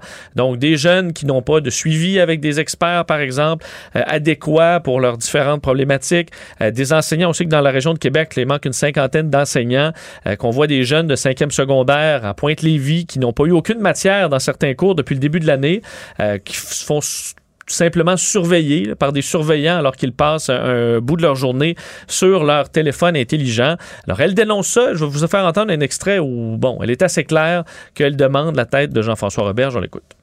S'il s'en était occupé dès le jour 1 de sa nomination de la pénurie de personnel, on n'aurait pas atteint le point critique qu'on vit en ce moment. Donc moi, ce que je constate, ce que je constate, c'est que Jean-François Roberge, il n'a pas la capacité d'être et de rester ministre de l'Éducation. En ce moment, il serait plus utile en allant enseigner qu'en restant ministre de l'Éducation. Je demande formellement son départ. Puis si lui-même, comme personne, il n'est pas capable de se rendre compte qu'il n'est pas l'homme de la situation, il faut que le premier ministre s'en rende compte puis lui demande de partir. Il a répondu, euh, Jean-François Roberge, euh, dans une mêlée de presse, là, disant que c'est sa première décision qu'il a prise comme ministre de poser des gestes pour attirer plus d'enseignants dans la profession, que c'était un travail euh, qu'il continuait, que c'était pas terminé, qu'elle allait continuer de travailler en ce sens. Mais c'est c'est d'attaque un peu euh, personnelle. On avait déjà eu la même chose pour Gaëtan Barrette, ou pour des médecins, ou pour Philippe Couillard. J'ai jamais embarqué là-dedans. Là, je veux dire, euh, les, les gens, bon, font de la politique, ont, ont choisi la politique, sont issus d'une profession où il y a une espèce de pénurie. Ça aurait été un peu facile de dire qu'il serait mieux de retourner. euh, fait oui, que, oui, oui. Est-ce qu'il y a quand même un bris de confiance avec certains éléments dans le milieu de l'éducation? C'est-à-dire que moi, je considère que Jean-François Robert, j'étais un ministre de l'Éducation qui était bien parti et qui a eu beaucoup de misère avec la pandémie. Euh, je pense pas qu'il est un bon gestionnaire de crise. Donc, la pandémie, ça n'a pas été bon pour lui. Mais je pense qu'il y a un autre phénomène dont il est victime, que j'ai un peu de misère à mesurer. Euh, peut-être qu'un jour, ça sera clarifié. Peut-être qu'un jour, quelqu'un euh, euh, va, va écrire là-dessus. Là. Ça marche pas, la santé publique, avec l'éducation. Ah, écoute, je trouve pas que notre santé publique en général au Québec est A1 en général, puis euh, le port du masque, puis tu sais, on pourrait. Mais je trouve que c'est pire tout ce qui touche les écoles, l'éducation. Regarde les tests rapides dans les écoles. Tout ce qui touche l'école, les éducations. Quand, quand, l'éducation a besoin de réponses, c'est toujours à la dernière minute. Euh, Vraiment le sentiment, est-ce que c'est au niveau des fonctionnaires? Est-ce qu'on n'aime pas le ministre? Est-ce que c'est d'autres choses? J'ai toujours le sentiment que quand la santé publique doit donner des réponses, rendre des, rendre des décisions qui vont affecter évidemment des milliers d'élèves. Donc, le réseau de l'éducation a besoin de ça. Et, là, on peut pas blâmer le ministre. Le ministre de l'Éducation, s'il impose, il dit Moi, je, je le mets pas le masque ou je le mets. On va le blâmer tout de suite, tout de suite. On va dire, ben voyons, quel, quel folichon, quelle tête légère, là, qui attend pas les directives de la santé publique, il n'y a pas d'affaires, il connaît pas, il est pas médecin, il peut pas décider ça. Donc lui, est coincé, il est menotté, forcé d'attendre les décisions de la santé publique et euh, s'est fait mettre plusieurs fois à la dernière minute. Donc, est-ce qu'il est affaibli comme ministre à ce moment-ci? Oui. Maintenant, est-ce que c'est. D'abord, est-ce que la pénurie de main-d'œuvre, c'est de sa faute? Ça fait longtemps que ça dure. Euh, je pense que c'est une intervention. C'est pas pour rien qu'aucun autre parti, personne n'a repris ça. Québec solidaire. Québec solidaire, des fois, veut un petit peu trop en mettre, là, puis je pense que c'est un exemple de ça. Et c'était pas vendeur de faire de l'enseignement en, euh, en ligne, là. Et ça, c'était inévitable à bien des endroits. Donc, c'est sûr que c'est pas. euh, pour bien des professeurs qui Mais étaient fait- à la écoute- retraite, ça leur tentait moins, là. Vincent, euh, j'étais encore en politique, qu'on discutait déjà du problème que les, les nouveaux enseignants, dans leur- à l'intérieur de leurs cinq premières années de travail comme enseignant, 25% quittaient la profession. Ça, c'est une statistique qu'on connaissait il y, a, il y a 15 ans, là. Puis qui est restée vraie tout le temps. Si on n'avait pas perdu tout ce monde-là, on aurait peut-être moins de problèmes aujourd'hui. Puis durant cette période-là, tous les partis politiques sont passés au pouvoir chacun leur tour. Parlons de la situation en Alberta euh, maintenant. Hier, point de presse qui a euh, vraiment secoué, je pense, les Canadiens, les Albertains plus précisément, parce que ça va mal là-bas. Euh, la situation, là, hier, c'est 218 patients dans un état critique aux soins intensifs, 877 patients hospitalisés. Euh, et euh, c'est une population, c'est 4 millions d'habitants à l'Alberta. Alors, ils ont beaucoup plus de patients hospitalisés, beaucoup moins de population qu'au Québec, pour vous donner une idée. Ce qui a amené le premier ministre de l'Alberta, Jason Kenney, à annoncer hier un paquet de nouvelles mesures à contre-cœur, incluant un système de preuve vaccinale, ce qu'il avait exclu pendant un bon moment. Euh, état d'urgence sanitaire qui est déclaré à nouveau. Euh, et là, euh, on a besoin d'aide. Besoin d'aide au niveau des lits de soins intensifs. On aura besoin d'envoyer des patients dans d'autres provinces. On demande aux autres provinces d'envoyer également du personnel pour gérer les patients. Et on disait, on est en train de se préparer au protocole de triage. Ce qu'on, dans la première vague, de ce qu'on voyait venir à un moment donné comme ultime recours, le dernier recours, c'est-à-dire de Ben, choisir, c'est qui a choisir qu'on laisse mourir quelqu'un, et qui c'est meurt. là. Et là, on dit, on n'est pas encore là, on va tout faire, on va tout faire pour éviter ça. Mais on s'y prépare parce qu'on s'approche quand même grandement. Donc, à compter du 20 septembre, les Albertains de plus de 12 ans qui devront fournir une preuve de vaccination complète. Euh, J'entendais des médecins qui disent ça arrive lentement parce que là, il y a une période de tolérance avec les vaccins. Il y aura encore des gens non complètement vaccinés dans les commerces, dans les restaurants pour encore plusieurs semaines. Et on voit les, les cas qui montent encore. Alors, on n'appelle de- pas ça un passeport vaccinal là-bas. là. Politiquement, Non, ça. ça. passe pas. Il faut, fallu changer le nom. Et euh, c'est quoi dans le nom? Je sais- je sais pas en anglais, mais mais ouais, c'est- un autre nom. Euh, On a, et on sait que Jason Kenney, euh, lui, cet été, avait préféré retirer toutes les mesures. Ça avait donné beaucoup d'arguments aux anti-mesures ici qui disaient ben, pourquoi on fait pas comme en Alberta? Il y a juste au Québec un passeport vaccinal. Maintenant, euh, même les provinces les plus récalcitrantes n'ont eu d'autre choix qu'en imposer un. Alors, situation vraiment, vraiment difficile là-bas. Est-ce que les autres provinces auront des ressources pour euh, en offrir à Ça, c'est la l'Alberta? question. Euh, envoyer du personnel. Prenons-nous, euh, oublions les autres, parce que je crois comprendre que la Colombie-Britannique peut-être une petite possibilité de collaborer. Mais nous, au Québec, si on nous demandait euh, soit d'envoyer des infirmières, euh, d'envoyer du personnel ou de prendre des patients, dans l'état actuel de notre système de santé, je sais pas, euh, l'Alberta nous envoyait des masques quand on n'en avait pas, là, mais j'ai pas l'impression que le Québec, on pourrait être très généreux à envoyer notre personnel. Et tout ça a fait réagir aujourd'hui dans la campagne euh, fédérale, alors que Justin Trudeau euh, en a profité, a fait profiter de ce qui se passait en Alberta pour attaquer Erin O'Toole, faisant un peu un lien là, que c'était la gestion euh, des, des gouvernements conservateurs, alors que du côté de Jack Meeting, ben, lui, on préférait viser Justin Trudeau, disant que Justin Trudeau aurait dû passer par-dessus euh, les euh, compétences des provinces pour imposer certaines mesures. Faire entendre là-dessus Justin Trudeau, qui, c'est drôle, parce que là, on parle encore de champ de compétences, et Justin Trudeau dit, moi, je respecte les champs de compétences, alors je pouvais pas imposer ces mesures à l'Alberta, on peut l'écouter. Malgré ce que certains pensent, je respecte profondément les champs de compétences des provinces. Et je suis là pour travailler avec eux, pour donner des résultats pour les citoyens. Si une province est- tient farouchement à faire ou à ne pas faire quelque chose, on a des outils limités pour imposer la décision du fédéral. Et Erin O'Toole, de son côté, qui avait vanté euh, le travail à un certain moment de Jason Kenney, ben aujourd'hui, était plus mal à l'aise. Il a refusé de se prononcer sur la gestion de crise de Jason Kenney, disant que toutes les provinces avaient essayé de faire la balance entre le, euh, les droits Mais- des citoyens et la situation de la pandémie. Moi, je trouve que. euh, je dirais, il y, a, y quoi? Il y a six gouvernements conservateurs à travers le Canada qui n'ont pas tous géré la pandémie de la même façon. là. L'Ouest, l'Ontario, l'Atlantique. Donc, euh, M. O'Toole, il faut qu'il soit fin avec tout ce monde-là. Ils sont de son parti, mais il n'est pas nécessairement euh, tenu responsable de ce que chaque province a fait.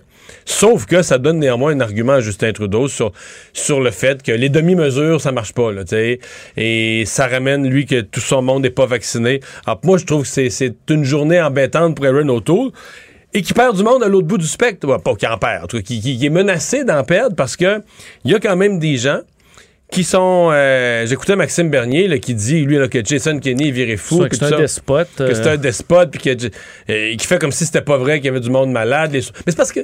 Maxime Bernier, euh, il, fait, comme s'il était pas intelligent. Il fait semblant qu'il sait pas.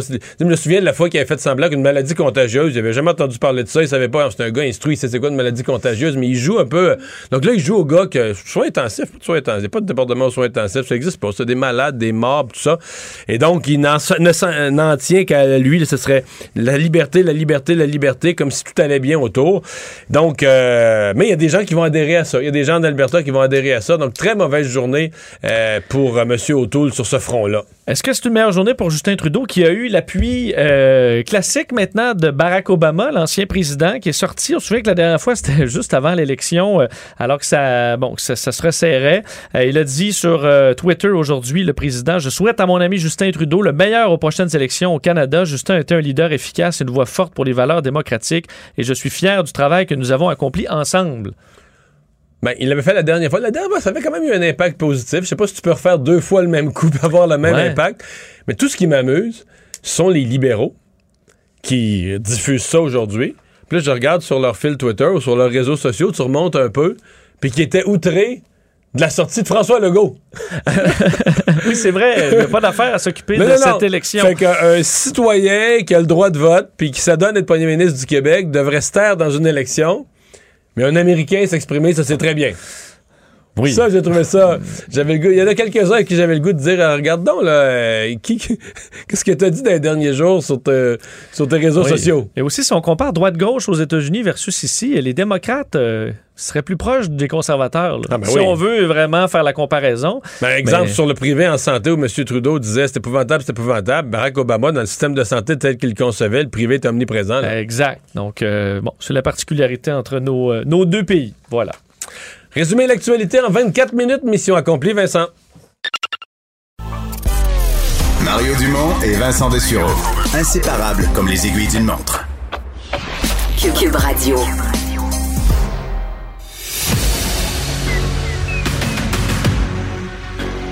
Emmanuel Latraverse. J'ai pas de problème philosophique avec ça. Mario Dumont. Est-ce que je peux me permettre une autre réflexion? La rencontre. Ça passe comme une lettre à la poste. Il se retrouve à enfoncer des portes ouvertes. Là. La rencontre Latraverse. Dumont. Emmanuel Latraverse qui se joint à Mario Dumont et moi. Bonjour, Emmanuel. Bonjour. Bonjour. Emmanuel, Mario, alors qu'on se rend compte que la, crise en santé est, euh, immense et euh, bon, ce sera très dur à surmonter. Christian Dubé, le ministre de la Santé aujourd'hui, qui dit euh, ben, qu'il s'engage à ce qu'il n'y ait pas de bris de service. Euh, c'est quand même un engagement qui est, qui est pas fait. Est-ce que je me trompe? Ben non, c'est pas fait parce que pour que je veux dire là, on est non seulement il manque 4000 infirmières dans le réseau à l'heure où on se parle, mais à partir de demain 5 heures, il va être trop tard pour qu'il y en ait 20 000 membres des personnels de la santé de plus qui se fassent vacciner. Donc ça va être plus que 4000 là, rendus au 15 octobre qui vont manquer. Moi, je dois t'avouer, dans ce débat-là, je suis surprise qu'au Québec, on n'ait pas interpellé les syndicats. Je m'explique. On a fait une commission parlementaire où on a laissé les syndicats donner une excuse à leurs membres pour ne pas se faire vacciner. En disant, si on a des syndiqués qui sont non vaccinés et qui veulent faire un grief, nous serons obligés de les défendre. C'est quoi le message? C'est faites-vous pas vacciner, on va aller à la guerre pour vous. Mais le président du plus gros syndicat au Canada, qui s'appelle Jerry Diaz, président de Unifor, est sorti la semaine dernière. Et c'est quand même extraordinaire le discours qu'il tient. Où il dit qu'il serait temps que les autres leaders syndicaux soient plus honnêtes avec leurs membres. Que chez Unifor, ils ont vérifié et que les avocats du syndicat leur disent qu'à moins d'avoir une exemption médicale, ce serait légitime pour les employeurs au Canada d'exiger la vaccination obligatoire.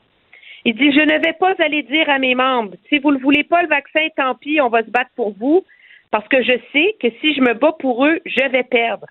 Et il ajoute, en plus, sérieusement, d'être solidaire de la vaccination obligatoire, c'est une façon d'honorer mes membres qui sont morts de la COVID en soignant des gens. Parce que, Emmanuel, euh, les leaders syndicaux, bon, il y a l'aspect, la négociation, le travail de base, de défendre leurs membres. Mais lorsqu'ils s'engagent politiquement, prennent des positions sur toutes sortes d'enjeux qui ne sont pas directement reliés à leurs membres, puis qu'on les questionne, de dire, ouais, là, vous, vous, étirez pas un petit peu votre euh, mandat, tu sais. Euh, ils vont toujours dire euh, ben non, mais nous, on s'intéresse à l'intérêt collectif. Là. Oui, à l'intérêt de nos membres, là, mais il y a aussi l'intérêt collectif, là, des, des politiques qui sont appliquées par les gouvernements, les choses qui se passent, etc. Et là, voilà un exemple. Si tu es une organisation qui vise l'intérêt collectif, t'es es, directement interpellé, là, directement, directement interpellé, euh, parce que c'est de ça dont, dont il est question. Et je comprends là, que le fameux devoir de représentation inclus dans la loi, le, Code du travail pour tous les cotisants d'un syndicat, un devoir de les représenter. Mais il reste que euh, jusqu'où va le devoir de les représenter lorsqu'ils sont euh, une menace pour la santé des autres, lorsqu'ils sont une menace?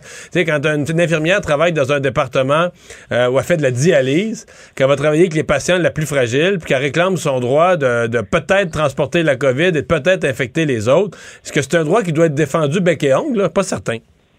Ben, c'est exactement ce que dit le président de, de Unifor. Il dit très bien, on va les porter, les, les griefs, mais il faudrait peut-être dire à nos membres qu'on va les perdre. Alors, c'est comme si lui remet dans l'avant-plan l'idée que euh, les syndicats ont une obligation sociale, mais il amène un. Moi, je trouve que c'est très, très intéressant, sa, sa, sortie la semaine dernière, parce que la vigueur avec laquelle les syndicats vont porter ce, ce, dossier-là et, ce que lui dit finalement à tous les autres leaders syndicaux au Canada, c'est arrêter de donner une excuse à vos membres pour pas se faire vacciner. Et je serais curieuse de voir euh, la réaction des grandes centrales syndicales au Québec à cette, euh, à cette sortie-là. C'est sûr que ça a beaucoup dérangé en Ontario aussi. Là. Il ne fait pas l'unanimité mais il est quand même le président du plus grand syndicat au Canada. Là. Est-ce que euh, Christian Dubé, qui a été ferme aujourd'hui à la dire 15 octobre, euh, c'est sûr, tout le monde est suspendu, est-ce que ça va tenir, ça, dans quelques semaines, si on voit le mur arriver, puis OK, ben là, l'histoire des bris de service, là, on pourra pas en éviter, là. Est-ce qu'il devra repousser ben un peu, ou donner un petit peu de, un petit peu de jeu aux infirmières et aux ben infirmiers? Mais non, mais ce qui va arriver, c'est qu'on va se mettre à refaire du blessage, là. Je veux dire, tu, remets comment comment tu comment tu évites le bris de service? Tu l'évites le bris de service en octobre 2021 de la même façon que tu évitais le bris de service en avril 2020 ou en octobre 2020 ou en décembre 2020. C'est que tu annules des chirurgies, tu annules des rendez-vous, tu annules des tests, puis tu redéploies ton monde là où tu en as besoin.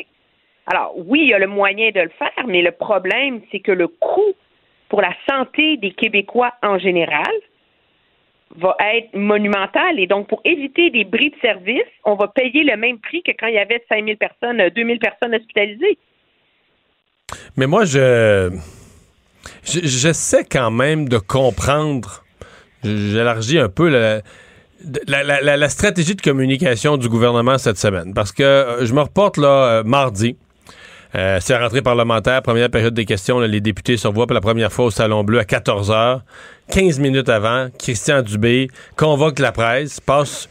Je pensais qu'il y avait une petite annonce à faire, une mise au point, quelque chose. Non, fait un point de presse quand même assez sombre.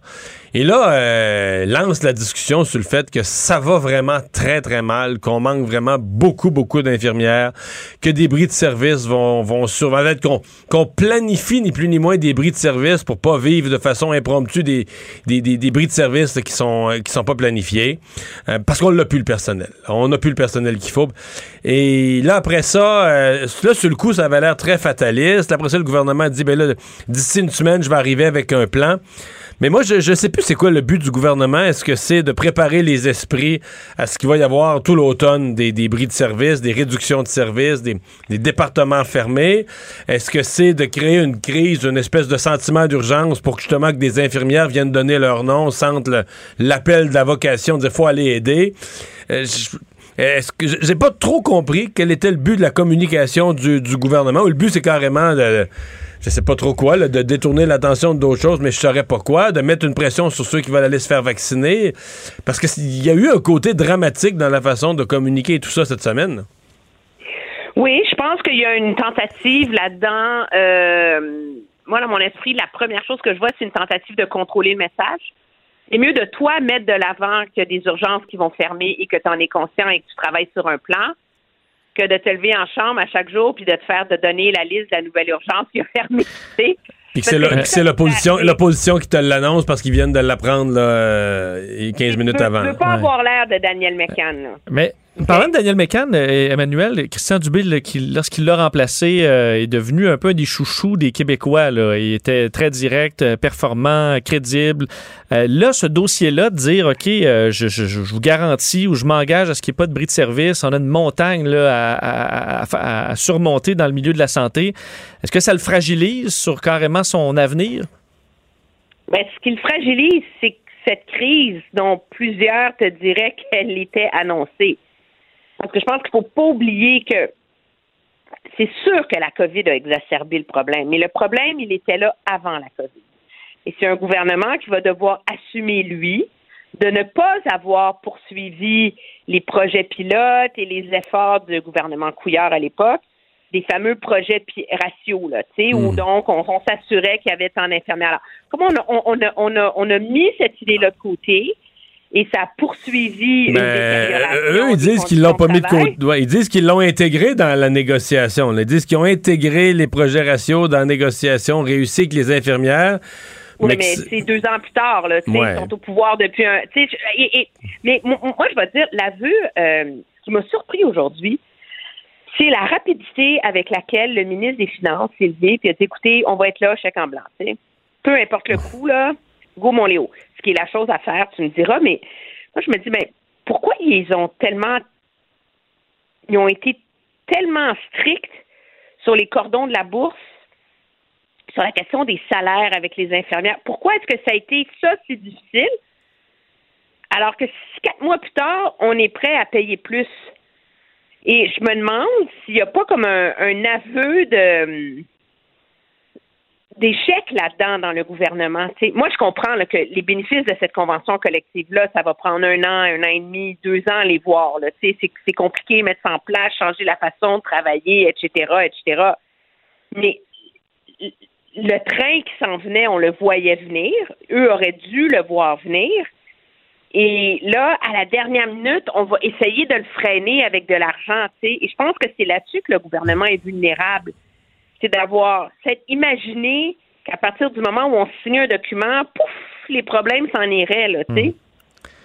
Parlons de l'Alberta, euh, Mario Emmanuel. il- bon, hier, point de presse assez dramatique. On comprend qu'en Alberta, on est passé il y a quelques mois de il n'y a plus de mesures, euh, c'est rendu au niveau endémique, euh, on va gérer ça, la COVID, on est sorti de la, de la crise. À, euh, on évalue là de- de- de- de- d'implanter le protocole d'urgence carrément de triage de patients parce qu'on aura peut-être plus de lits dans quelques semaines.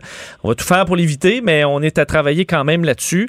Euh, ça a ramené quand même le dossier euh, dans la campagne fédérale, euh, Mario, de pouvoir, parce que Justin Trudeau, aujourd'hui, pu tirer sur les conservateurs et euh, tirant Ouais, sur Erin O'Toole au passage. Est-ce que c'est une, euh, Ah ouais, ça- ça c'est une mar- bonne journée pour lui? Oui, ça marche pour Justin Trudeau, même s'il y a un côté, quand il parle de la façon conservatrice de gérer la crise, je dirais entre des premiers ministres dans l'Atlantique, euh, Doug Ford, euh, les deux de l'Ouest, ils n'ont pas tous géré ça de la même façon. Donc, c'est, il n'existe pas une telle chose qu'une approche conservatrice. Mais ça ramène, bon, tout le petit, qui aurait dû être un tout petit problème que monsieur, à mon avis, autour aurait dû régler beaucoup plus tôt, des, candidats pas vaccinés. Ça soulève tout ça que lui, Justin Trudeau, il a l'approche ferme. Là.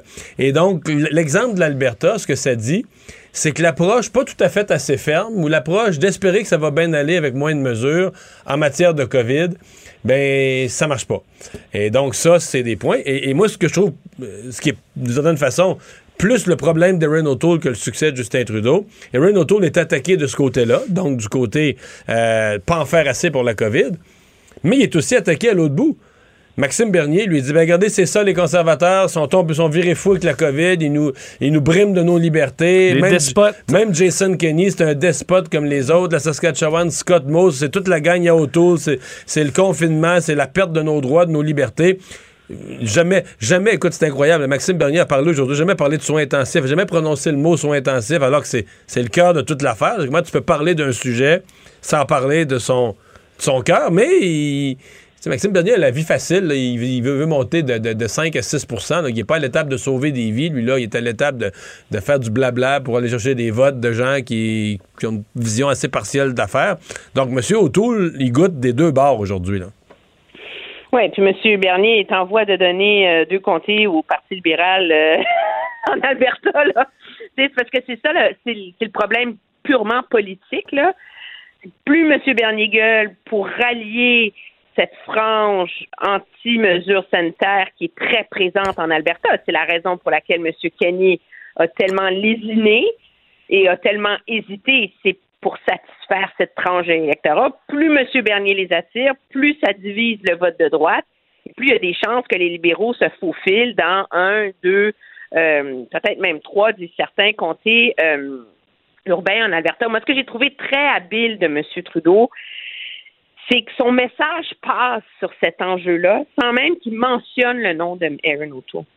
Parce que Aaron O'Toole, ce qu'on a tous compris, c'est qu'il veut épargner la chèvre et le chou sur les vaccins. Hum?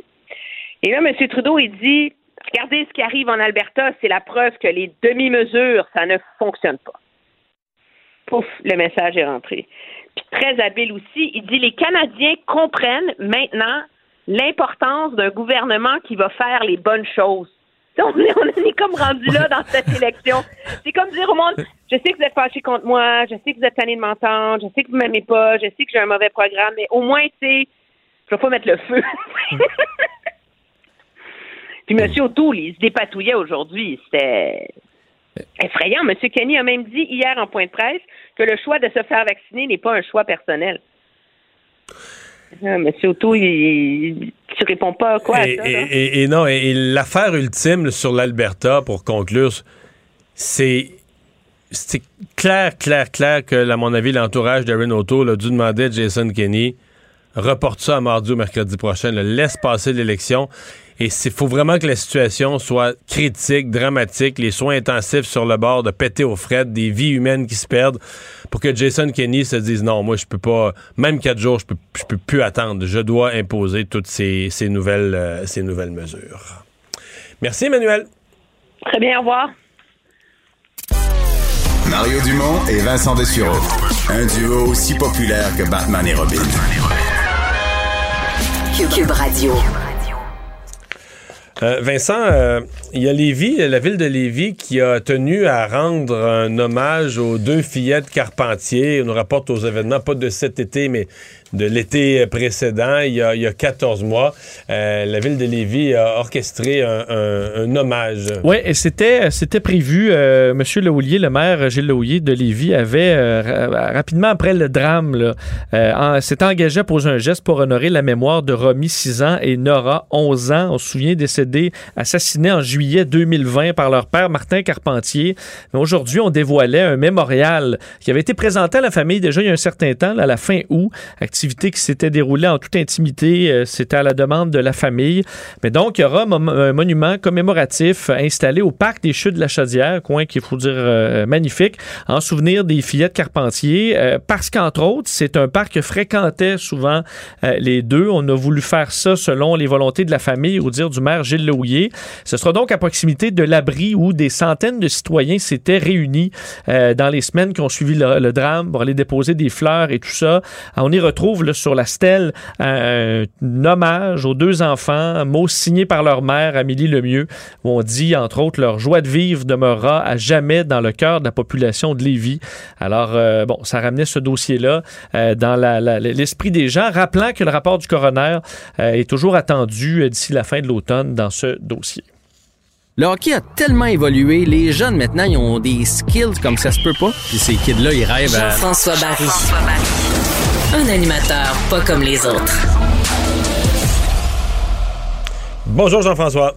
Salut messieurs. Alors le camp euh, du Canadien n'est pas officiellement commencé, mais il y a déjà des allures de camp et des joueurs sur la glace là.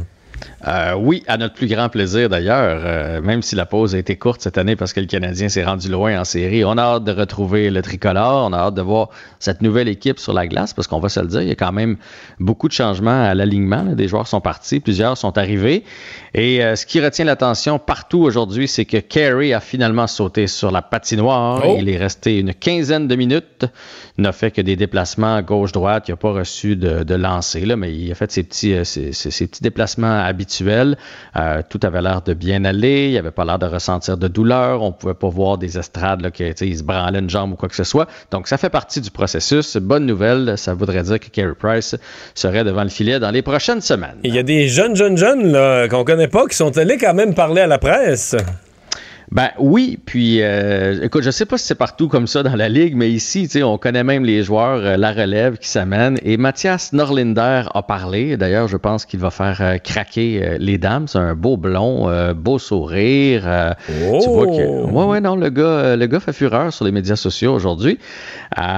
Et euh, c'est un défenseur qui est intriguant. Le Canadien l'a repêché assez loin. Euh, gros, gros talent offensif. Pourrait peut-être venir colmater une brèche d'ailleurs de ce côté-là parce qu'on s'entend qu'on n'a pas personne sur l'avantage numérique depuis, à mon avis, le départ de Markov. Je ne sais pas si toi, entre les deux, tu as vu euh, quelqu'un venir relancer. Ben, Gustafsson? oui, c'est vrai qu'on a eu Gustafsson dans les, dans les séries éliminatoires, mais je veux dire, quelqu'un de plus régulier, là. Ah, ah, ah, ah, ok, ok, ok. Fait euh, Excuse-moi, mais euh, il est-tu encore avec le Canadien, Gustafsson? Non, puis là, c'est drôle que tu me dises ça. on vient perdu dans les entre-saisons. On oublie des transactions ou des. Non, mais j'ai vu passer aujourd'hui qu'il y a eu un essai quelque part, mais écoute, euh, j'ai, je vais te dire. il n'a pas, été échangé, il n'y a juste plus de contrat, là. Oui, il n'y avait plus de contrat. Euh, puis euh, c'est ça, il y a quelqu'un, Eric Gustafsson, avec les Islanders. Voilà, tu vois, il, y a un essai avec les Islanders. Ça ne veut pas dire qu'il va faire l'équipe ou au pire, il va être septième, huitième défenseur. Peut-être qu'il va se promener. Reste que c'est un talent offensif sur l'avantage numérique, mais pourquoi pas un plus jeune? Donc, Mathias Norlinder pique la curiosité de pas mal de monde. Aujourd'hui, donc, il a parlé et la majorité des gens pensaient qu'il était ici euh, pour venir explorer, venir voir ce que ça avait l'air le grand club, mais lui a dit que non, il n'a pas fait le voyage de la Suède à ici pour venir explorer. Il a l'intention de se tailler un poste chez le Canadien, même s'il est déjà assuré, si jamais il est retranché, d'aller jouer en Suède dans la grosse division avec les adultes et tout et tout. C'est ici qu'il veut jouer. Moi, ce qui me fait peur, ben, pas ce qui me fait peur, mais, mais c'est réaliste? Ben, ça, écoute, je l'ai pas vu jouer. Fait que là, à part rapporter des, des, éléments de gens qui l'ont vu, apparemment, il est pas très bon défensivement. Mais pas très bon. On s'entend, là. Euh, il commet des erreurs. Mais c'est souvent comme ça. Un jeune qui est très offensif va coûter des erreurs. Tu sais, Quinn Hughes, l'année passée, si vous vous souvenez, quand on a joué contre les Canucks de Vancouver, il nous a donné une coupe de but. Mais en échange, il en faisait compter 2-3 sur l'avantage numérique aux Canucks. Fait que, tu sais, à un moment donné, mais à Montréal, on n'est pas très friand de ça. Hein? Kerry, Kerry aime pas ça quand, quand c'est ouvert en avant de lui. Mais là où je m'en allais, c'est que j'ai l'impression, quand on regarde la brigade du, Canadien, que c'est entre lui ou Romanoff. Ah ouais? Ben, tu sais, euh, Cherrott, Edmondson, Savard, Petrie, ça, c'est sûr. Ces quatre-là, c'est sûr. on est allé chercher Dennis Wideman comme cinquième défenseur. Il y a Kulak qui est là comme sixième. Puis là, tu as, Romanoff qui est sept. Puis là, tu as Norlinder qui voudrait se tailler une place aussi. C'est sûr qu'il y a toujours des Il y a tellement de talent dans le Canadien, on pourrait faire deux équipes. bon. Mario, Mario, reviens, tu reviens parles- parmi tu- nous. T'oublies que tu parles des, champ- des, des- des finalistes de la Coupe Stanley. Oui, oui, oui, oui, oui, oui, oui. En tout cas, ça va être une belle histoire à suivre, Mathias Norlinder, dans les prochains jours. Il y a Xavier Simoneau aussi. Puis ça, c'est une belle histoire. Hein? 5 et 6, 5 et 7. Il a été ignoré tout le temps, partout. Capitaine des Voltigeurs de Drummondville. Et à sa dernière année d'éligibilité, le Canadien qui l'a repêché cette année, lui, il s'est dit juste heureux d'être au camp. Je pense j'ai le même sourire depuis qu'on m'a repêché. Là, je suis sur un nuage. Et il s'inspire beaucoup de Brandon Gallagher. Donc, un petit joueur, mais qui a pas de froid aux yeux, qui a pas peur d'aller dans les coins. Et sinon, il y a Joshua Roy aussi. Ça, c'est un mystère. Joshua Roy, là, il a gagné champion compteur Bantam 3, Midget 3, puis ça a été moyen depuis son arrivée avec la, dans la Ligue junior majeure du Québec. Ça demeure tout un talent. Il y en a plusieurs qui le voyaient sortir dans les deux premières rondes cette année au repêchage. Finalement, le Canadien qui l'a sélectionné au cinquième échelon. euh, cinquième rang de repêchage, là, pas cinquième échelon, cinquième ronde. Et euh, là, ce qu'on peut lire aujourd'hui, c'est qu'il y en a beaucoup qui remettaient en doute son ardeur au travail et son ardeur dans le gym, parce que ça vient avec là, quand Oh. tu es rendu à ce, à ce niveau-là. Et puis, je pense pas qu'il peut le nier, puisqu'il s'est pointé, il s'en est vanté, il s'est pointé au camp 15 livres en moins. Fait que ça- parce que généralement, tu prends de la masse Ouais, dans c'est ton ça. été. C'est l'inverse, là. Fait que si lui il a perdu 15, ça veut dire que peut-être Ça veut dire qu'il y avait des hamburgers là, qui étaient Mm. accumulés. là. Il était peut-être un petit peu pesant sur ses lames. Ça Euh, pourrait. Les amateurs, Jean-François, de matchs à l'extérieur euh, vont être servis? Oui, ça a été annoncé aujourd'hui, donc trois parties. Les euh, Maple Leafs vont accueillir les Sabres euh, de Buffalo. Ça va être la première fois dans la classique héritage qu'il y a une équipe américaine qui débarque au Canada. Ça va se jouer au stade Hamilton, le stade des Tiger Cats, le 13 mars euh, prochain, en 2022 évidemment. Saint-Louis va affronter le Minnesota au, de- au domicile des Twins et euh, il y a Tampa Bay qui va aller jouer un match à Nashville, toujours à l'extérieur, et ça va se passer au domicile des Titans du Tennessee. La Ligue nationale de hockey qui a donné un aperçu de ce à quoi ils s'attendent en termes de taux de vaccination. Je faisais le calcul, c'est une même pas un joueur par équipe, c'est une poignée de joueurs qui seront pas vaccinés dans toute la ligue. Oui, on s'attend à 98% de vaccination, donc on dit 10-15 joueurs à peu près dans toute la ligue qui ne seraient pas vaccinés. Ça, c'est une bonne nouvelle, mais là où ça me jette à terre, c'est que les gars non vaccinés vont devoir suivre le même protocole que l'année passée. Mais c'est ça, dans ça, la NFL aussi. Ils peuvent plus aller au gym, il faut qu'ils aillent tout seuls, ils peuvent pas manger avec les autres, ils vivent l'enfer, ils vont se faire tester tout le temps. Ils- Hey, parce que c'est pas une petite. Tu sais, l'année passée, c'était une demi-saison. On n'a pas joué tous les matchs. Puis, ça. Puis là, tu es, avec tout le monde. Tout le monde est pris dans sa chambre d'hôtel. Mais là, ça sera pas ça. là. Ça veut dire que tu arrives un soir, ils font Ouais, on s'en va, on s'en va souper? Ouais, on s'en va souper. On est à, je sais pas, moi, à Nashville. On s'en va dans un bon steakhouse. Puis toi, tu peux pas y aller. Tu restes dans ta chambre. Ouais, tu peux. Non, t'as pas le droit d'aller au resto. Ça, ils vont être confinés Non, à non, leur mais tu peux. Tu vas te faire vacciner. Ah oui, c'est ça. Oui, c'est ça. Voilà. Voilà, ça résume. Hey, Fait que- je suis fort dans les solutions, moi. Oui, Salut Jean-François. Salut Jean-François, merci d'avoir été là. Mario Dumont et Vincent Dessureau. Un duo aussi populaire que Batman et Robin. Cube, Cube Radio. Cube Radio. Cube Radio. En direct à LCN. Mario Dumont que l'on retrouve dans les studios de Cube Radio. Mario, euh, on était là au moment du lancement de la campagne. 36 jours, c'est vite passé. C'est le minimum permis par la loi. Pourtant, on a l'impression là, qu'on n'a plus grand-chose à nous offrir maintenant ou nous convaincre. Ouais, ça s'étire un peu en longueur, là. Monsieur euh, O'Toole, aujourd'hui, qui répétait une- on n'aurait pas dû déclencher une élection en temps de pandémie. Euh, bon, Monsieur Trudeau qui essayait de profiter de ce qui se passe en Alberta, mais qui répétait ses messages sur la vaccination. Bon, c'est souvent ça. À la fin, on revient sur les arguments fondamentaux. Mais c'est certain qu'on on le sent, là, que c'est une campagne qui... euh, qui n'avait pas beaucoup de, grands enjeux, qui n'a pas donné tant que ça de grands enjeux. Et je vais vous dire, moi, si j'étais les, partis politiques, la principale préoccupation que j'aurais à ce moment-ci, c'est de motiver les électeurs, d'appeler les électeurs à aller voter. Je suis un petit peu inquiet. Je, me croise les doigts, mais euh, on vit quand même dans un pays où on tient à avoir des taux de participation. On va aux États-Unis où la moitié du monde vote pas. On veut pas arriver là, là. Et on tient à avoir des taux de participation qui sont élevés. Mais j'écoutais les points de presse ce matin, puis je me disais, ouais. Donc, on n'est pas dans l'espèce de d'énergie du dernier moment. La campagne a commencé. On, on a une expression un peu anglaise. On dit ça, c'est flat, là, tu sais, comme du Coke flat ou du 7-Up flat. Mais la campagne a commencé un peu flat, puis franchement, a fini un peu flat. Oui. mais cette situation en Alberta, on a vu aujourd'hui, en tout cas, ça, ça a mis un peu d'effervescence dans la campagne pour les chefs. Mais est-ce que c'est l'histoire du jour? Ça va teinter Ouais. véritablement la campagne jusqu'au jour du vote? là? parce que ça place dans l'embarras, en tout cas, M. O'Toole aujourd'hui. Ouais, jusqu'à un certain point, des deux côtés, parce que bon, euh, c'est un gouvernement conservateur, même si c'est pas un gouvernement d'une province, puis dans l'Atlantique, les gouvernements conservateurs, il y en a plusieurs au Canada, ils n'ont pas tous fait la même, ils n'ont pas tous eu la même approche. Mais la situation de l'Alberta est carrément dramatique. M. Kenny a essayé de, de reporter, de garder aux gens, c'est toujours ça, tu essaies de garder aux gens leur liberté le plus longtemps possible. Et s'il y a une leçon, là, c'est que ça donne rien de reporter.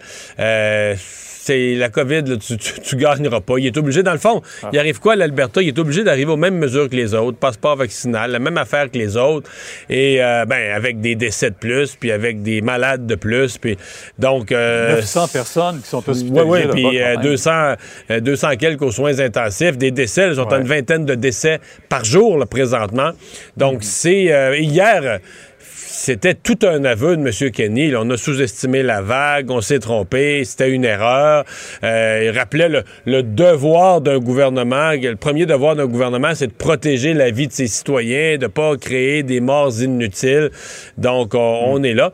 Et là, Pierre, il- les soins intensifs sont à côté. Le, le- le pire est à venir. On espère avoir l'aide de- de- des autres provinces pour les soins intensifs, mais quelles sont les provinces à l'heure actuelle qui peuvent prendre des patients en plus ou envoyer du personnel? Dans l'état des choses? Oui, quand on voit la situation euh, un peu partout. Euh, merci, Mario. On vous écoute demain. Au revoir. Alors, euh, Vincent, c'était une demande des euh, médias depuis longtemps, plus de transparence euh, à l'Assemblée nationale pour ce qui est des petites dépenses des députés, les comptes de dépenses des députés. Oui, et on annonçait aujourd'hui à l'Assemblée nationale la publication donc des rapports de dépenses par les parlementaires. Là, ça inclut là, tout ce qui sert à faire fonctionner les bureaux de circonscription, masse salariale des employés, coûts de déplacement dans les régions, frais de logement, même dans la capitale nationale.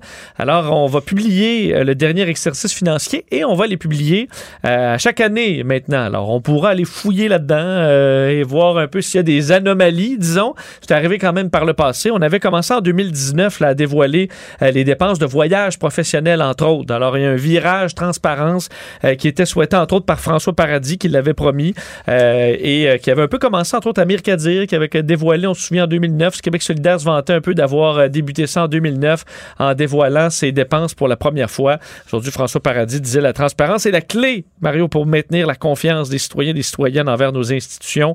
Alors, euh, ce- ces annonces aujourd'hui vont dans le même sens. Penses-tu qu'on va faire des trouvailles là-dedans? Tu sais que moi, je considère que c'est du niaisage. Ils font ça à Ottawa depuis quelques Ouais. années. Là. La première année, les journalistes étaient tout énervés, fouillaient là-dedans, puis trouvaient un jus d'orange. Ouais, à 18 piastres, là, dans un, un hôtel. T'entends-tu parler de ça? C'est une grosse affaire. C'est sûr pour que moi, là, Pour moi, c'est du niaisage, sincèrement. Est-ce que la politique, on est. Il y a des règles. euh, moi, je l'ai vécu comme député. là, les fonctionnaires gèrent ça. Quand, mettons, euh, c'est pas si ta chambre d'hôtel a coûté 7 piastres de plus que le maximum autorisé, ils vont te le couper. euh, Tu comprends? Pas comme si les députés provinciaux vivent pas sur, euh, sur l'or. Non. Non, non, ils ont des comptes de dépenses pour faire leur travail, très, très, très limité en passant. Là. Euh, moi, ça couvrait une très faible partie de mes dépenses totales. Donc, c'est un peu... C'est sûr du- que le room service dans certains hôtels, c'est surprenamment cher pour des gens qui vont pas à l'hôtel aussi, des fois. Oui, oui, mais c'est ça. Fait que c'est un peu. euh, mais c'est correct en même temps. Qui peut être contre ça? On diffuse, c'est l'argent public. On monte où va l'argent public, puis tout ça. Mais euh, c'est juste que, tu sais, c'est. Moi, je regardais des journalistes à Ottawa, c'est parce qu'à Ottawa, c'est des comptes de dépenses. Tu sais ce qu'ils ont mangé, là? Je veux Ouais, dire, ouais. moi, sincèrement, j'ai-tu besoin de savoir, mettons, que. Un extra champignon là, à Connais- 6 c'est ça, il a pris, son il a pris un extra champignon sur son steak ou qu'il a pris une pizza ou. euh, je sais pas. À un moment donné, je viens quasiment mal à l'aise. Si s'il y a du gros gaspillage, s'il y a des scandales, ils vont sortir. Mais, mais c'est la, c'est la nouvelle transparence. Puis tu sais, à force de. On joue la transparence, là. En même temps, avec ces affaires on finit par publier là, des, des milliers de pages de documents. La, la pseudo-transparence, des milliers et des milliers de pages de documents. Puis euh, les médias ont de moins en moins de journalistes disponibles. Fait que finalement, tu, pu- tu publies des Ça dans le affaires. dans le néant. Tu publies des affaires dans le néant qu'il n'y a jamais personne qui va consulter. Mais enfin. Euh, merci Vincent, merci à vous d'avoir été là dans ce monde transparent où l'on vous dit tout. On vous retrouve demain 15h30. Bonne soirée. Sophie Durocher s'en vient. Cube Radio.